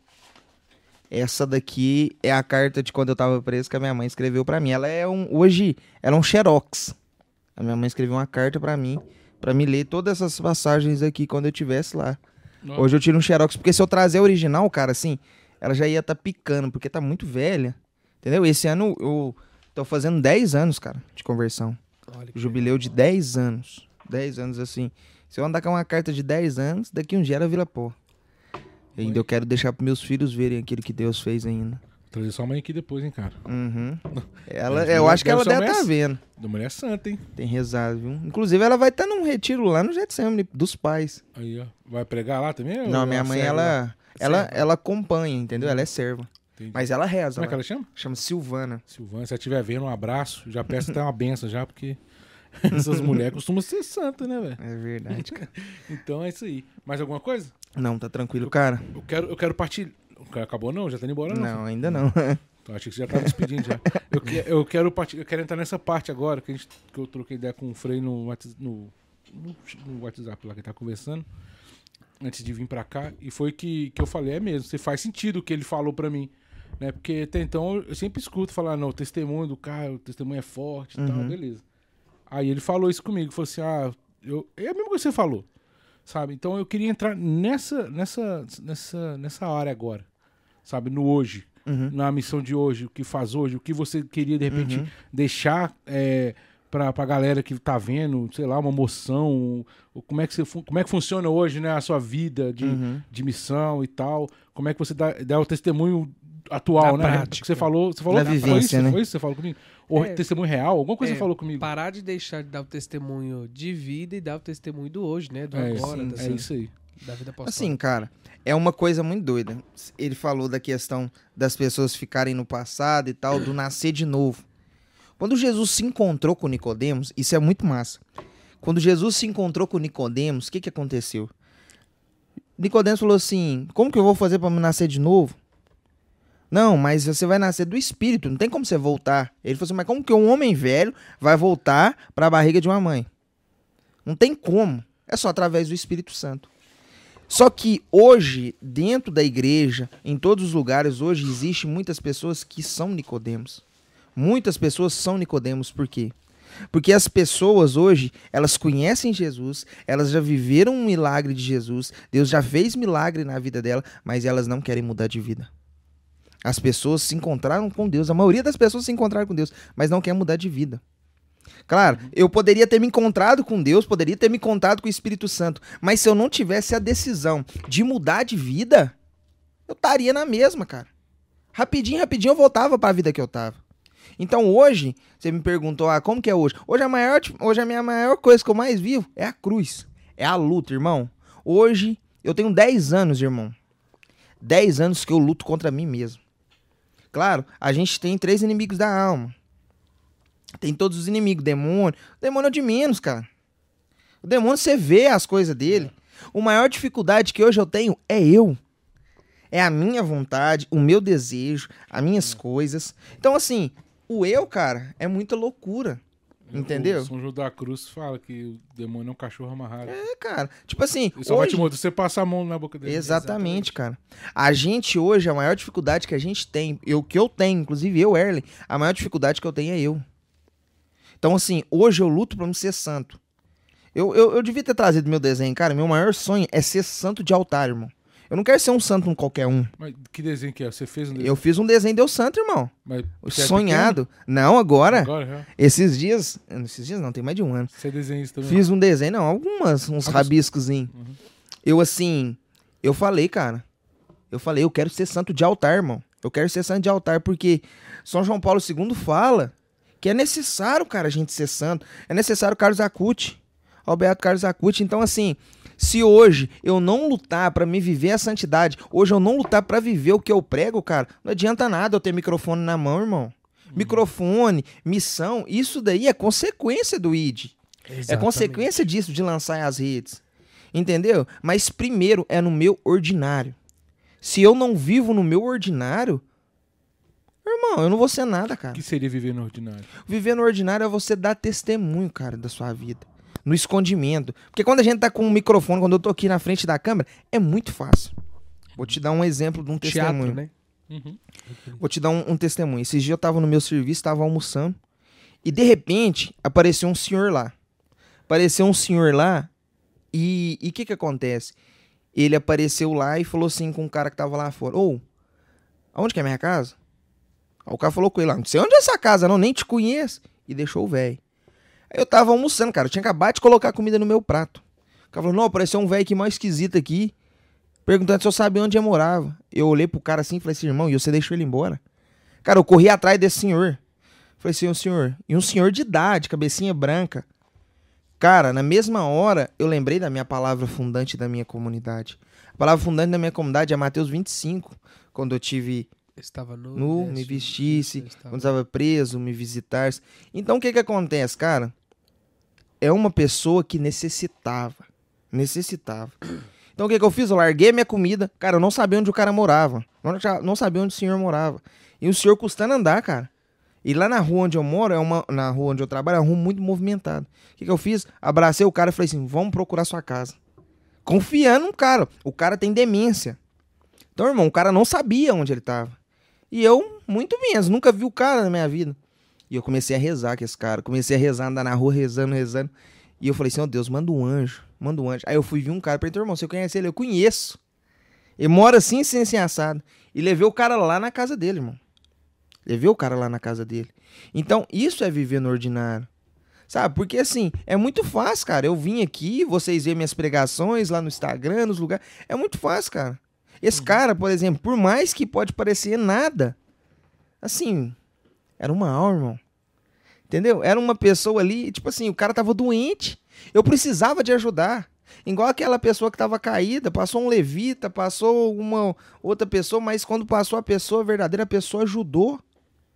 Entendeu, cara? Se eu não sou sacramento de amor na vida das pessoas, eu não sou nada, irmão. Entendeu? Deus já tirou meu ministério uma vez. Deus já tirou o ministério, me deixou eu ficar sem pregar durante um tempo, cara. Por quê? Porque eu precisava de ser formado. Entendeu? Que acima de tudo da pregação, das missões, cara, eu tenho que viver no ordinário. Porque senão eu não vou aguentar, cara. É uma das Entendeu? coisas que eu, que eu sempre falo muito, né? Por exemplo, que bonito, parabéns, né? Que bom que você converteu. Mas nesse processo de conversão, agora você tem que sentar, você tem que aprender, você tem que se alimentar do trigo limpo, você precisa passar por todo o processo formativo. Tem gente que, que mudou, não tô, não tô reduzindo a pessoa que ela não possa fazer isso. Sim, ela até pode. Mas fica muito mais bonito quando você vai dar o seu testemunho sabendo o que você está fazendo, Exatamente. sem cometer heresia. Né? Então, assim, Uhum. converteu, sentiu o chamado, procura uma formação. Uhum. Né? Procura um acompanhador espiritual, um diretor espiritual. Procure alguém que, que vai te orientar nesse período. Exatamente, cara. Porque senão você vai, você vai viver, Uhum. vou, vou dizer a palavra que está muito agora em voga, né? Assim, você vai viver de narrativa. Uhum. Assim, cara, eu tenho meu formador na comunidade. E meu formador, tipo assim, ele é muito ferrenho, cara. Ele é muito assim, na risca mesmo, entendeu? Então, ele assim, irmão, conviver comigo, tá aqui, tá beleza. Mas conviva comigo. Eu sou difícil, cara. Eu quero fazer minhas vontades. Só que se você não tiver um acompanhador que te dá uma direção, que te forme, você vai viver o que, que você quer, irmão. E nós não temos que viver o que, que nós queremos, tem que viver o que, que Deus quer. Por exemplo, eu vivo o que, que Deus quer. Só como que eu sei que eu tô vivendo o que Deus quer? É através da comunidade. Por exemplo, Obediência. por exemplo, lá, eu quero casar com a minha namorada. Só que a comunidade ainda não liberou. Foi um curso pra liberar o namoro. Foi um custo pra liberar um namoro, mas assim, quando você escolhe lá na comunidade, a gente escolheu viver aquilo ali. A gente quer viver Ela também é da comunidade. Sim, sim Ela ela, é. é. membro da comunidade também. E assim, cara, a gente desejou isso. A gente, todo ano, a gente promete que a gente vai ser obediente. E eu não vou ser. Entendeu, cara? Então, assim, se eu hoje, claro, convertir, ativista, mas se eu não aprofundar, cara, a perseverança em Deus. Os discípulos foram assim. Pedro, Pedro se converteu. A maioria das pessoas são Pedro. Antes disso, Pedro se converteu, Deus fez. O que, que Pedro voltou a fazer? Pedro voltou a pescar. Deus teve que ir lá de novo, Jesus teve que ir lá de novo e falar assim, irmão, não, cara, eu não quero que você viva isso, eu quero que você seja pescador de homem, irmão. Você vai ser o papa da igreja católica. Até agora você não entendeu, não, Pedrão? E nós somos assim. Nós vivemos de passado. Muitos católicos hoje vivem de testemunho, grandes pregadores, eu falo. Propriedade. Conheço pessoas que eram para ser grandes pregadores, grandes missionários, que ficaram no passado. Porque acharam que no passado eu fui forte, no passado eu vivi, mas e hoje? Meu fundador fala muito isso. A santidade é diária, é todos os dias. Todos os dias você tem que fazer. Davi era assim, matava um leão por dia. Então eu tenho que matar um leão por dia. Todos os dias, cara. Todos os dias eu tenho que lutar contra mim, tenho que lutar contra o mundo, tenho que lutar contra o demônio. Mas acima de tudo, cara, firme em Deus. Sabe? Todos os dias eu acordo, eu moro do lado de um Carmelo. Então o que me ajuda é isso, porque assim que eu já acordo, eu já vejo lá dentro do Carmelo, tomo um banho, troco de roupa e vou na missa no Carmelo. Todos os dias eu vou à missa ao Carmelo. Então ali do lado da minha casa tem as irmãs carmelitas. Então assim, cara, isso me ajuda a ter Eucaristia diária. A Eucaristia diária é o que me alimenta. É o que, que sacia. Porque o meu carisma é esse. Meu carisma é ser Eucaristia no mundo, irmão. Eu sou um fragmento. Eu sou sacramento de amor. Eu sou um fragmento do coração de Jesus. Entendeu? Se eu sou sacramento de amor hoje, é isso. É esse fragmento do coração de Jesus. E, coração de Jesus, ser o corpo de Jesus, o que, que eu tenho que ser? O que, que o trigo é? Ele sofre. Ele é pisado. Todo o processo do pão, Isso, né? Sim. Isso Eu é tenho muito que passar legal. por isso. Mas eu nunca posso deixar de olhar e amar o meu irmão. Um exemplo que eu vou te dar. O cara que matou o meu amigo. Eu nunca falei isso, vou falar isso aqui agora. O cara que matou o meu amigo. Morro de medo do cara. Eu vejo o cara de vez em quando. Só que o que, que acontece, irmão? Eu rezo por ele. Eu não rezo pro cara morrer, mas eu rezo pro cara se converter, irmão. Se encontrar com a misericórdia de Deus igual eu encontrei. E eu amo ele. Entendeu? Porque se eu não amar ele, cara. As pessoas hoje têm falado isso. Ah, vagabundo tem que morrer. Ah, bandido bom bandido morto. Irmão, eu não, irmão. Sim, é bandido, pode ter feito o que for. Mas Jesus primeiro me ensinou a amar o próximo como a ti mesmo. Pode ser o pior que for. Eu quero amar, irmão. A gente vai no presídio, a gente con- conversa com estrupadores, a gente conversa com assassinos. Porque a gente acredita que a misericórdia de Deus pode acontecer. Então é isso, cara. Eu tenho que amar essas pessoas. Diariamente, todos os dias eu tenho que levantar disposto a amar. Disposto a viver. E assim, cara, não é fácil, velho. Tem uns irmãos de rua que é difícil. Uhum. Tem um irmão. O, o Carlinhos comentou ali, eu vi. Na hora que eu tava vendo, ele falou Zezé. A gente tem um irmão de rua lá, cara. Ele é muito difícil, Zezé. Muito difícil. Mas assim, ele é aquele tipo de cara que o quê? Véi, ele chega lá e chuta o portão. E fica loucaço. E o que que acontece? A gente tem que amar ele. Porque se eu não amar o Zezé, cara, nenhuma outra casa quer mais o Zezé. Nenhuma outra casa quer o Zezé. Se eu não amar o Zezé, sacramento de amor, não amar o Zezé, irmão, quem que vai amar ele? Aonde que o Zezé vai parar? Entendeu? Então, todos os dias, cara, Esses dias eu tava indo embora da comunidade de madrugada, cara. Eu tava com uma blusa nova dentro do meu carro. Passei lá na porta e deitado na rua no frio, cara, nesse frio que tá. Parei meu carro, dei uma blusa pra ele, apertei a campainha da nossa casa lá. Eles até assustou achando que era eu. Eu falei assim, irmão, uma, duas cobertas, eu Zé, Zé tá aqui fora, cara. Dei duas cobertas pra ele, cobri ele. Depois passei lá outro dia e deitado no sol quente, tinha acabado de beber, dormindo no sol quente naquela época de calor. Dormindo, o que aconteceu? O Zezé não acordou, chamei meu irmão de comunidade, nós carregou ele pra sombra. Irmão, se eu não amar as pessoas assim, pra pregação fazer efeito, você tem que viver o ordinário. A santidade é O isso. evangelho é uma coisa que é, é, move tanto o nosso coração, move tanto a nossa vida, que o testemunho não é o testemunho da minha vida, mas é responder aquilo que eu tenho falado muito em algumas direção, direções espirituais, né? O que, que Deus faria no meu lugar? A palavra de Deus vem nos dizer, é, numa carta apostólica, agora não vamos lembrar qual, mas Deus é amor. E quem permanece no amor, permanece em Deus, e Deus permanece naquele que ama. Se eu não sou capaz de amar aquele que Deus colocou na minha frente, se eu não sou capaz de demonstrar a graça de Deus da- ali nesse meu mover, tudo que eu falo, tudo que eu prego cai por terra. Exatamente. Ou seja, eu preciso cuidar daquele que está ali. Eu é hoje e agora, só tenho esse momento. Então agora eu preciso cuidar do Renato. Eu preciso cuidar do Erlin. Eu preciso cuidar de quem está perto de mim. Uhum. Agora eu tenho que dar um testemunho de vida. Ou seja, eu não posso ficar somente com palavras prontas, frases de efeitos. Não. Exatamente. Eu preciso amar, botar amor naquilo que eu faço. Eu preciso sofrer amando, né?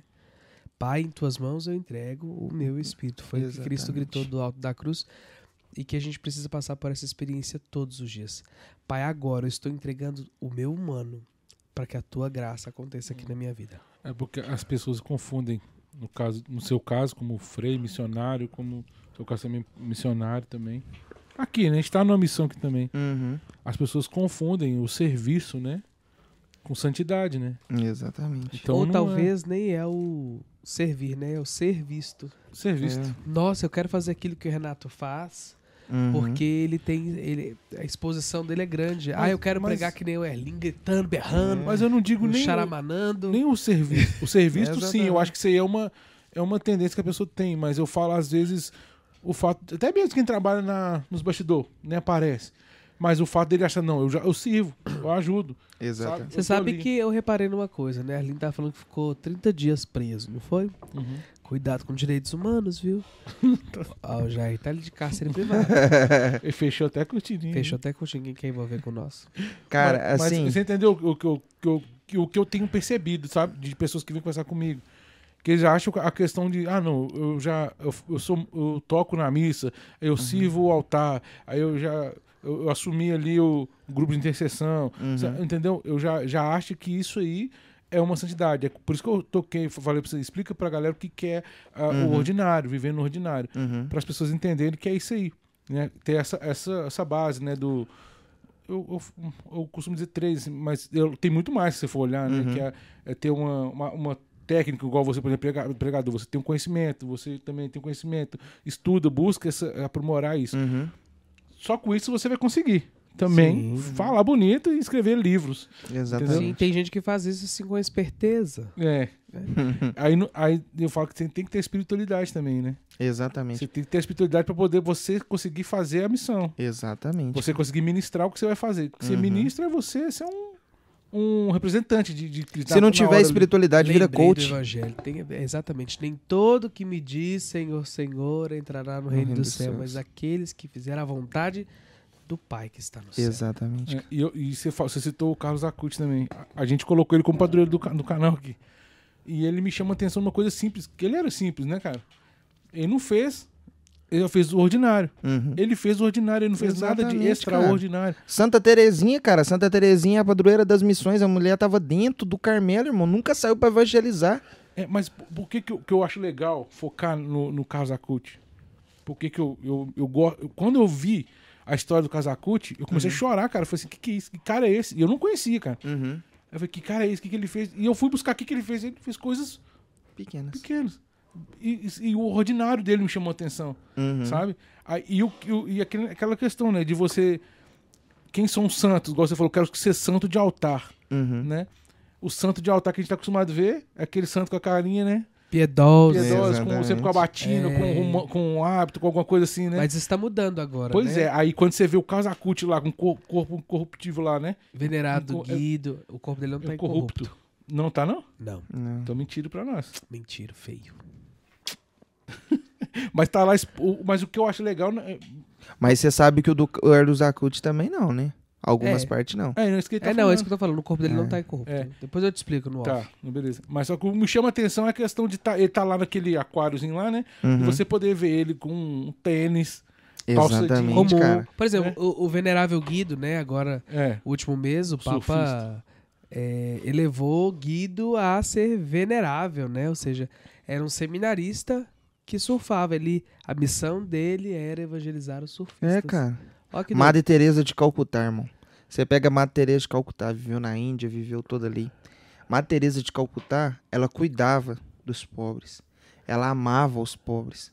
Mas assim, Madre Teresa de Calcutá, acima de tudo, ela servia os pobres.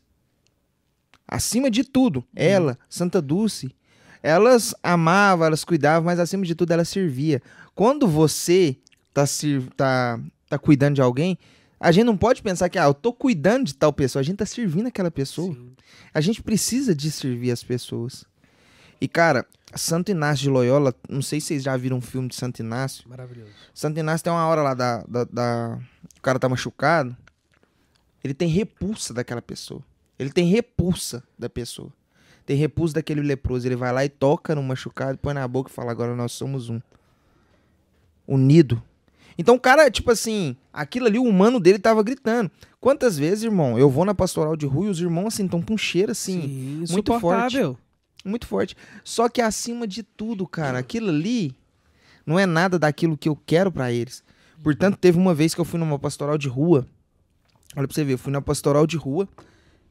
Todo mundo comeu sopa, tinha uma sopa que era maravilhosa da Dona Preta. E aí, cara, eu falei, velho, eu vou guardar uma pra mim no final. E eu guardei mesmo. Eu lá ia comer minha sopa e de repente chegou um irmãozinho, mó assim, mó humildinho. Ô, irmão, dá uma sopa. Eu falei, ô, irmão, não tem não. Tem só essa aqui. Ele, não, deixa eu comer com você. Na hora eu já pensei assim, velho. Como que o irmão vai comer comigo, cara? Não tem, não tem nem vazia. Eu- aí eu falei assim, não é mais eu que vivo, não. É Cristo tem que estar vivendo aqui em mim mesmo pra fazer isso. Eu falei ó, irmão, vamos comer junto. Cara, eu comi uma sopa inteira com o irmão de rua. O irmão colocava colher e eu colocava colher. No mesmo lugar, a gente comeu junto. Mas naquele dia, quando eu olhei pra aquele irmão, o olhar daquele irmão, eu vi Cristo nele. Eu falei assim, véi, a minha pastoral de rua foi isso aqui, ó, sentar com o irmão e comer com ele. É uma coisa muito interessante, né? Porque a gente vê muito assistencialismo. Até pessoas de bom coração que Uhum. querem fazer algo, quer levar alimentação, quer levar Os espíritas fazem direto, frio. cara. Fazem. Mas nós precisamos é voltar naquele versículo que você, que você disse, né? Do se aproximou, viu e tomou conta, né?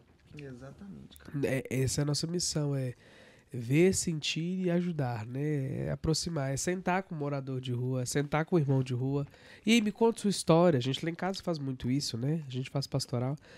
E aí, é, isso me, me cativa muito, porque eu não gosto de ir lá, ah, Deus te abençoe. Não, eles, precisam, eles são carentes disso, É. né? Saber até o nome, né? E, e há um daqueles, Mateus 25, um daqueles que você faz isso é a mim que você está fazendo. Então, Exatamente. A boa, de boa ação até o inferno tá cheio, né? É, ué. Mas Cara, nós é- precisamos cada vez mais é ofertar a nossa vida. Isso é muito doido, porque assim, tá com os irmãos de rua, cara, é muita loucura, irmão. A gente é nossa casa, Casa São Francisco, eu trabalhei lá, cara. Jogava peteca com os caras, cortava o cabelo dos caras. E assim, hoje qualquer lugar que os irmãos me vê, fica doido. Eu sento com ele. Virou referência.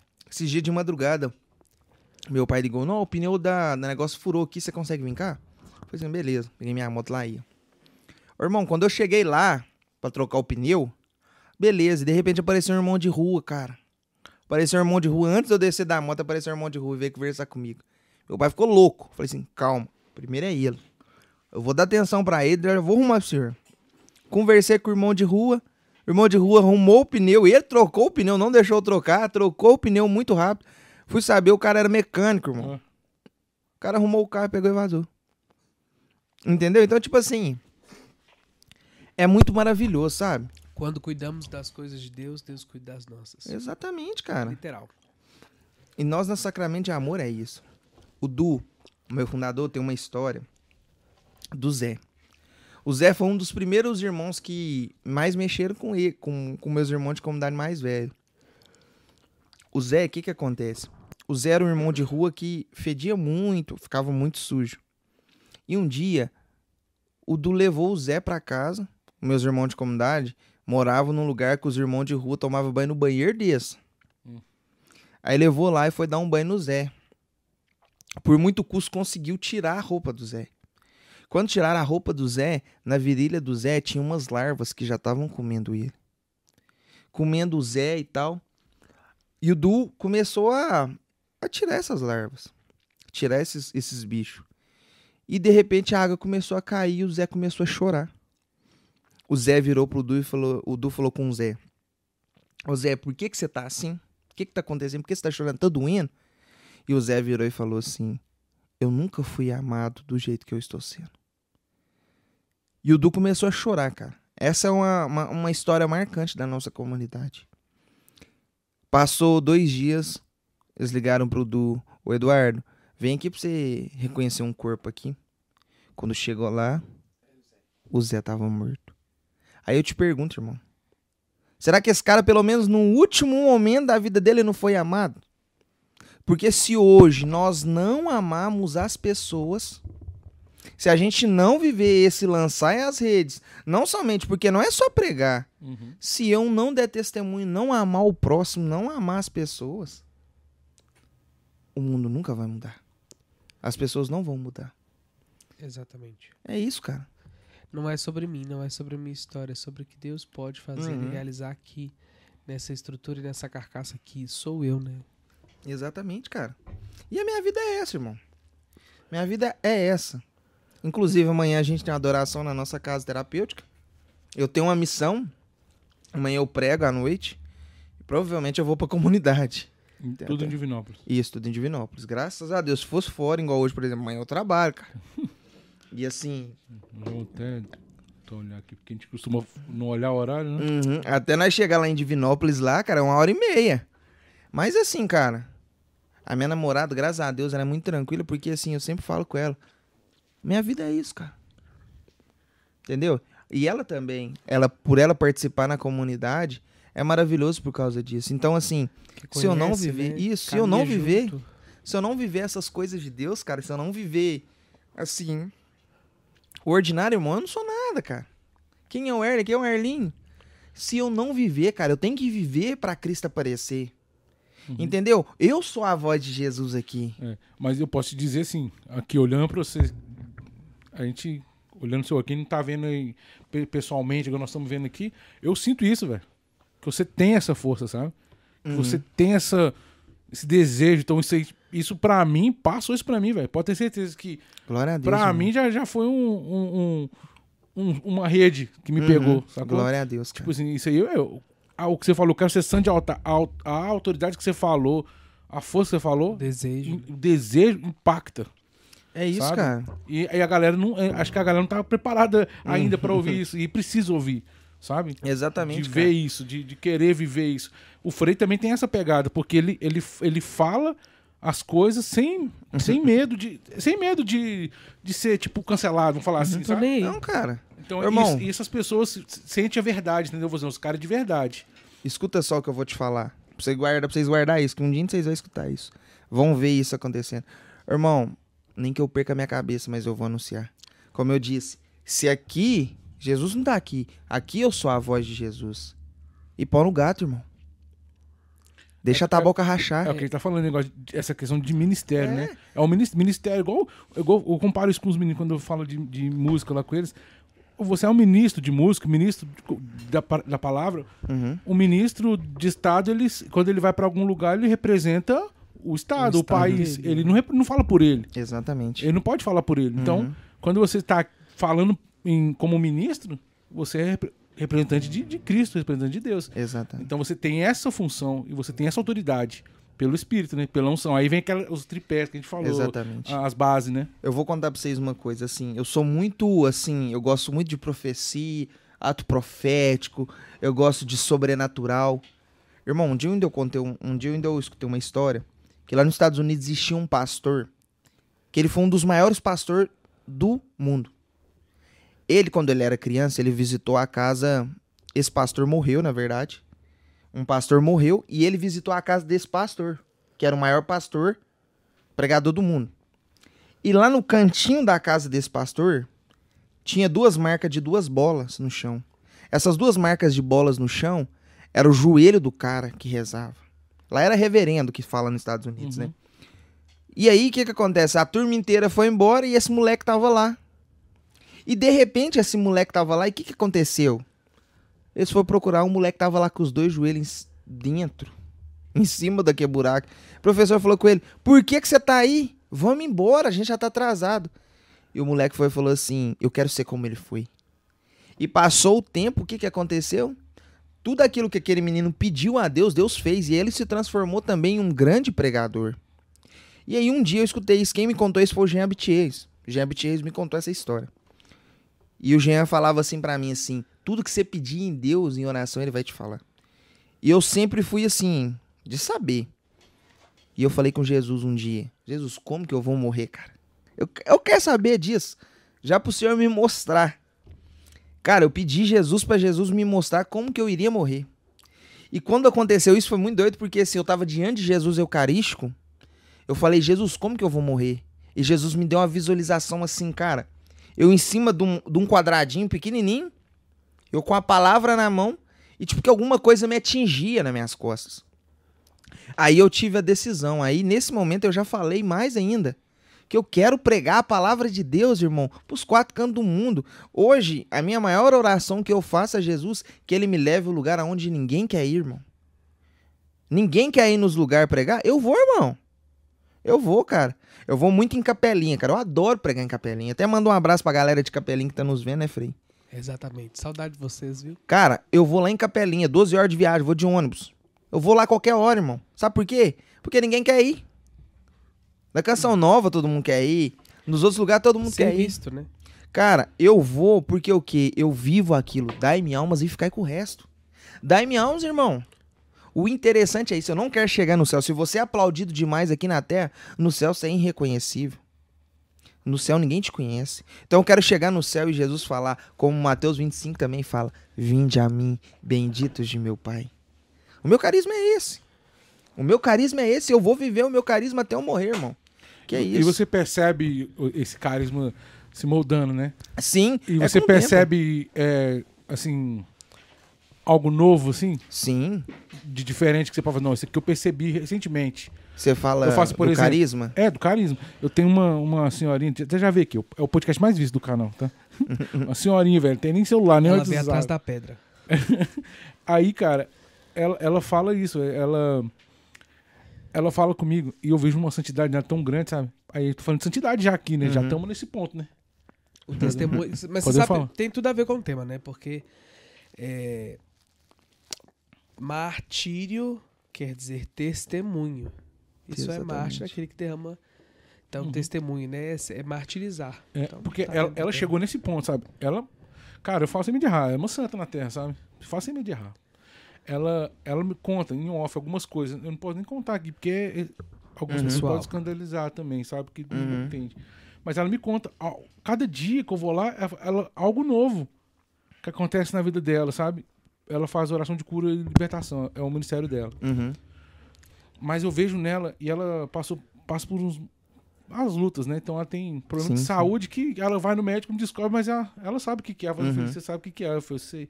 Ela já sabe o que, que é, entendeu? Então, é ali, eu vejo ali, na- naquela, naquela luta dela ali, uma santificação, né? Um, talvez um purgatório na terra, qualquer coisa nesse Uhum. sentido, assim, uma noite escura, né? E tal. E aí, você já consegue ter essas. Essas vocês dois, né? Tipo, essas percepções. Fala assim, não, isso aqui eu já tô tendo um discernimento que pode ser m- mortificar tal coisa. Sim. Então, irmão, você tocou num assunto assim que eu falei com Jesus, só se ele quisesse que eu iria falar disso. Por exemplo, eu fiz esse final de semana um retiro de silêncio na minha comunidade. Hoje eu tô vivendo uma noite escura. Hoje, se você me perguntar aqui agora, assim, se eu rezar, Deus fala, claro. Mas ele não fala convicto igual. Eu não sinto Deus assim falando convictamente. Só que os santos pediam a noite escura. Então, quando eu desejo isso, é porque porque é assim que a minha alma é provada da santidade. É aqui que eu vou glorificar a Deus, é nessa noite escura que eu estou vivendo. Então, hoje eu vejo isso. Deus fazendo isso em mim. No meu tempo do meu casamento, que eu tô louco para casar. Essa espera. Então, assim, Deus tá fazendo essa questão do de eu estar tá vivendo esse tempo, por quê? Porque eu gosto muito de imediato. Gosto de tudo. Então, assim, eu tô tirando esse discernimento dessa noite escura, por quê? Pra mim aprender a esperar o meu casamento. Porque eu sou ansioso, cara. Deus tá me dando isso, tá me dando esse gelo, para mim entender que é tudo na vontade dele. Então é isso, cara. A minha vida hoje é essa. Entendeu? Hoje eu tenho vivido isso. Prego nos lugares, vou. Mas, às vezes Deus não fala. Às vezes eu vivo essa, essa questão da noite escura, igual Santa Teresa d'Ávila fala. Sabe, cara, eu vivo isso. Vivo isso. Só que, todos os dias, quando eu acordo, a primeira coisa que eu olho é pro crucifixo.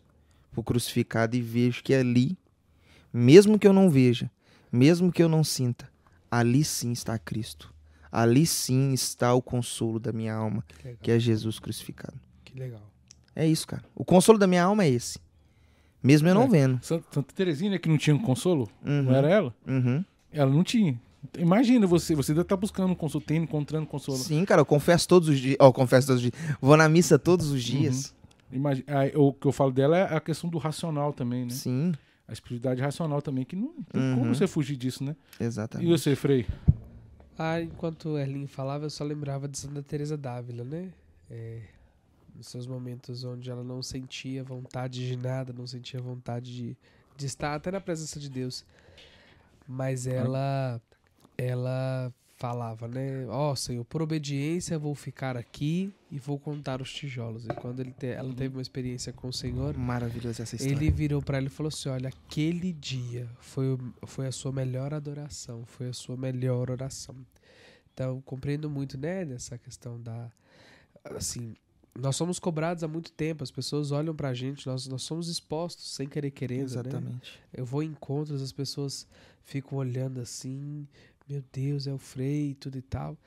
Ok, né? Mas existe ainda muita coisa que precisa ser moldada no meu coração. E eu tenho plena certeza que Deus, ele me coloca no lugar onde eu preciso estar da forma como ele quer, às vezes sem eu querer. Exatamente. Isso é maravilhoso, cara, porque assim, o meu carisma, eu falo, falo, tô falando muito da comunidade, meu carisma é viver e expressar o amor misericordioso de Deus a partir de uma experiência com Jesus Eucarístico. Então, por exemplo, eu vou em missão conduzir adoração, as pessoas têm experiência naquilo ali que às vezes eu tô ministrando, e eu mesmo. Nem tchum.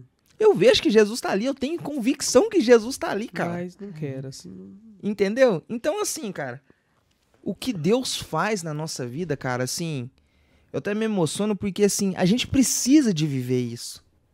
Porque só assim nós seremos provados o nosso amor de Jesus.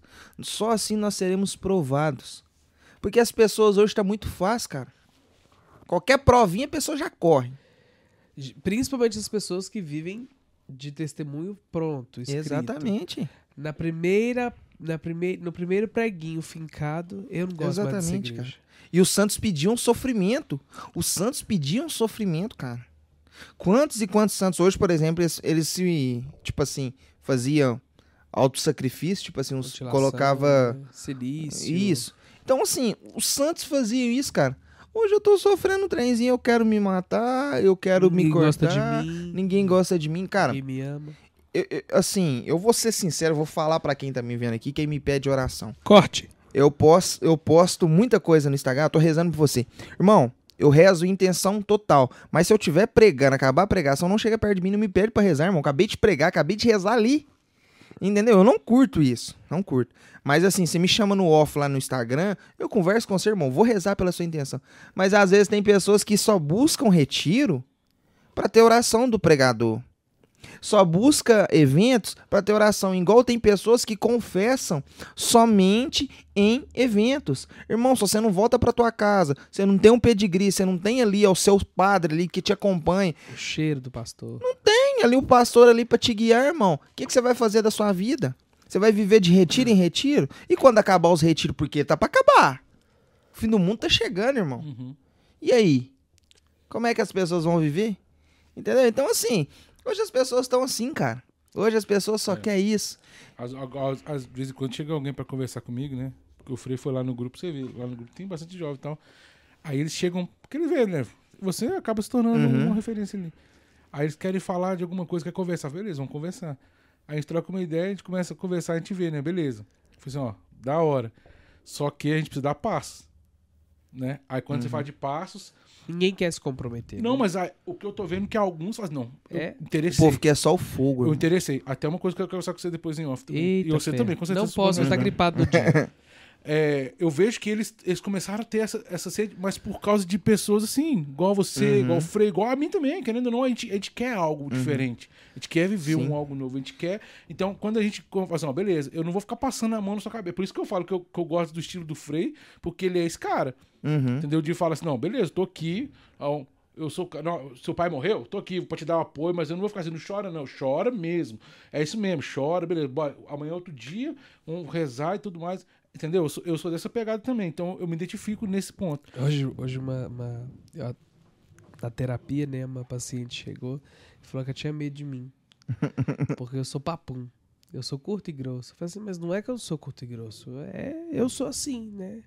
Eu sou prático. Uhum. E, e- aí, fazendo a leitura dela, eu falei assim: olha, e quando você me fala isso é porque você tá carente, você tem uma É. carência e você quer que, que, a minha, que as minhas palavras também cheguem com uma certa docilidade. É mas não é verdade, o que você precisa. Você precisa. É É, isso aí. é, de- Uhum. É isso aí. ninja. É verdade. Entendeu? Aí quando eu converso com eles, eu falo assim, velho, eu, eu conto um pouco do, do que eu passo. Uhum. Na, na, na- aí a gente vai entrar no, no ordinário. Uhum. Aí eu falei assim, velho, rolou. Aí tem hora que eles falam, sério? Eu falei, é. Coisa prática, de carne, de Uhum. tudo. Assim, a luta é essa. É verdade. Beleza? Então é isso aí que tem que fazer. Aí eles começam a interessar, entendeu? Eu acho que Uhum. falta. Por isso que eu- quando você falou, eu falei, é isso. Sabe? A galera tem que saber qual que é a verdade, É sabe? verdade. Não é romântico. É verdade. Não, Não, é. porque o povo hoje tem buscado muito o avivamento. Isso, é isso aí. Se liga nesse corte aí pra vocês fazer. Corte. Cara, não existe avivamento sem cruz. Não existe redenção sem a cruz. Nós só seremos avivados pelo sangue de Jesus. Porque se não tiver o sofrimento, não, o paráclito não, não vai vir. Então, se as pessoas sofrem hoje, é porque o quê? Elas não querem experimentar o paráclito. Elas querem viver num Deus amoroso, elas querem viver num Deus ali lenga-lenga. Jesus não é assim. Jesus não é assim. Jesus não é somente amor, não é somente misericórdia, mas Deus é justo. Então, a justiça de Deus virá. Então, para a justiça de Deus acontecer e nós experimentarmos o Espírito Santo de Deus, é só através da cruz. O avivamento só vai vir através da cruz. É isso, cara. O avivamento Jesus é só através. não é uma experiência, Jesus é vida. Exatamente, Vida cara. Ah, Exatamente. É, eu- eu- ele é amor, amor Isso. exigente, é um Deus Isso. ciumento. Vai Isso. começar a falar tudo. Não, É se isso aí, você cara. pegar a palavra de Deus, 1 Coríntios 13, Paulo vai falar do amor. Vai falar aqui em forma de caridade. O amor tudo crê, tudo espera. Mas quem ama, cuida. Quem ama, está junto. Jesus está aqui agora, cara. O Espírito de Deus está aqui. Então, assim, Deus te ama, não é porque você é isso, mas é porque você precisa dele. Deus nos ama porque nós precisamos dele. E se for preciso de novo, cara, ele vem e morre de novo. Simão Sirineu lá, ó, só ajudou Jesus porque ali ele já sabia. Ali, Deus já sabia que ali naquele momento o cordeiro iria visitar ele. Porque no- na história antiga, é uma história longa. Fala que ele saiu com uma veste e tal, e encontrou com o cordeiro. E o cordeiro tava vivo ali, cara. Ele, quando ele chegou em casa sujo de sangue, porque ele ajudou Jesus a carregar a cruz. Então o cordeiro visitou ele em corpo, alma e espírito. É. Entendeu? Então hoje nós temos a graça de quê? De visitar, de Jesus nos visitar em corpo, na Eucaristia e no Espírito. Entre no teu quarto, fecha a tua porta e fala com ele. Cara, é isso. Sabe, cara? É isso, velho. Eu todos os dias, antes de eu dormir, cara, eu falo isso. Vem, Espírito Santo de Deus. Que legal. Pra me levantar, cara. Porque senão, velho, eu caio, irmão. Entendeu? Eu E- caio. Mas é isso que a galera tem que saber, só. É, Isso aqui não é uma, uma história romântica. É uma verdade. história real. exatamente, cara. É, Eu, eu tenho falado muito isso hoje, né? Hoje eu vivo para a igreja, eu vivo para Cristo, porque sem ela eu sei quem seria o César. O. Exatamente, cara. É. Agora eu lembrei até do Dom Henrique, né? Você falou parecido com ele agora. Falei. Então, ó, vou encerrar porque você tem que ir pra Divinópolis. outro país ainda. Quero agradecer de verdade, mais uma vez aí. Amém, irmão. Eu sei que não é fácil a distância, né, também, mas a exposição também. Às Mas você vezes, sabe que a distância está entre o nosso coração e o coração de Deus. Hum. Não é a distância daqui até Divinópolis, é o nosso coração e o coração de Deus. Exatamente, cara. Aí você foi na canela. Uhum. Mas é isso aí, mas isso aí, ó, mais uma, uma rede que você lançou aí, ó. Então, é, agradecer mesmo mais uma vez. Agradecer a. Como é que chama? Sua, sua- Estefânia. é noiva já? ou- ou- Não, ainda não. Vai Parar ser. de vender bombom? Vai ser, não, ainda não, cara. Tá não pode vendendo parar. muito bombom, muito Pô, brigadeiro? muito. Eu Agora já eu tô vendendo trufa. viu? Agora eu tô vendendo trufa. Não, nós somos uma missão lá em Capelinha. Ele vendeu todos os bombons porque ele falou lá, gente, eu quero casar. Não, eu fui lá de novo, irmão. Eu fui pregar num Kairos lá. Foi- E no carnaval também você foi? Isso, fui no- não foi no carnaval? Fui. No No carnaval eu fui. isso. E fui agora na festa da misericórdia. Quem pregou lá? Eu, Sim. meu fundador, Juninho Noronha. Noronha. Cara, eu levei 300 trufas, irmão. Eu vendi minhas 300 trufas em dois dias. Não, Por honra e glória do brigadeiro, ele Senhor. acabou com os brigadeiros dele, chegou lá, foi no supermercado, fez mais e vendeu todos. É isso aí. Juntar um dinheirinho pra Quem casar, quer né, corre atrás, quem É não quer arranja desculpa. É, É verdade. Então, agradecer. Agradecer a Estefânia, Isso. a comunidade também, né? Sacramento, Sacramento de amor. Obrigado aí também por, por tudo aí, né? Pela, pela missão, né? Uhum. Pelos frutos que tão, tem dado. Você é um desses frutos, então Amém. agradecer a Deus primeiramente por eles também, pela sua vida. Pedir pro pessoal que tá assistindo também rezar pela vida do Erlin, da missão Amém. dele, da comunidade também. É, pelo ca- casamento dele aí pra, pra Sair logo, pra sair logo. liberar logo.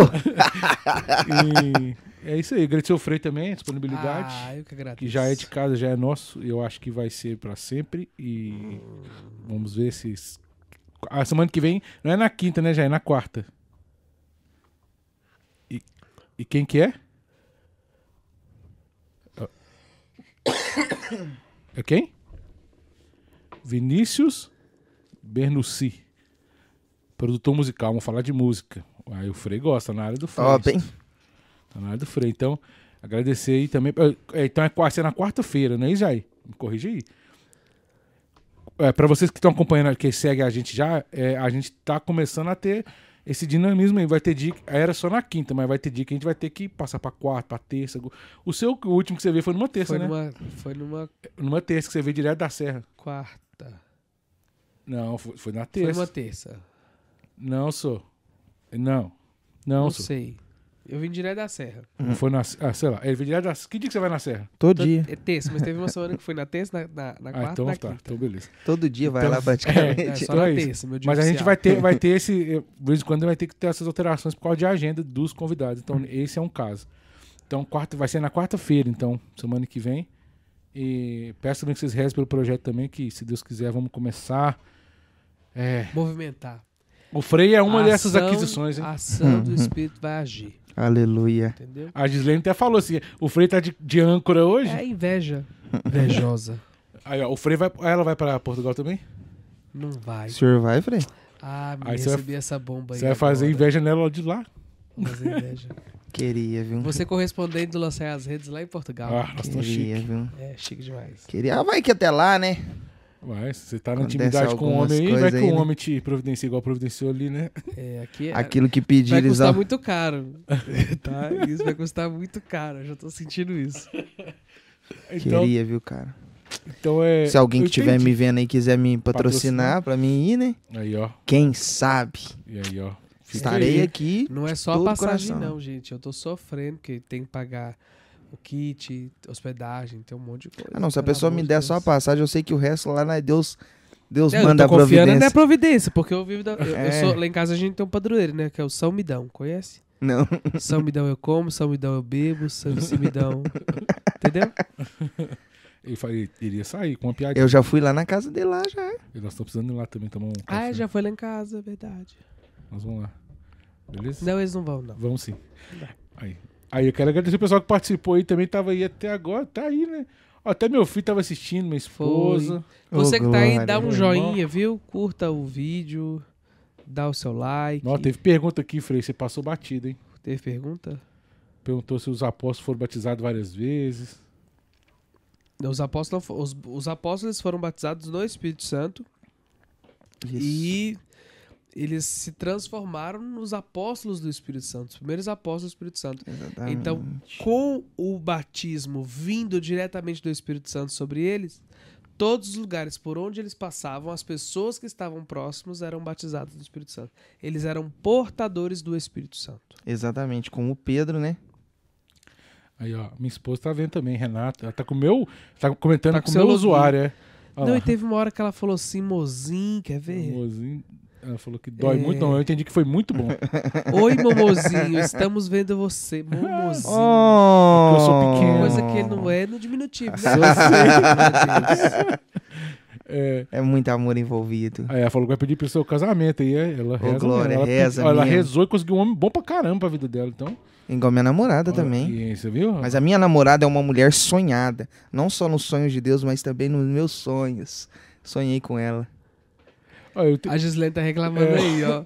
É, eu levo ele pra todas as missões. Mas quando é que ele leva. Mas quando é de vez dele. Ou seja, né? Ela tá reclamando que ela não vai. Ela caminha sempre comigo, mas eu tô indo porque eu estou representando a Arquidiocese de Belo Horizonte. E o lançar as redes.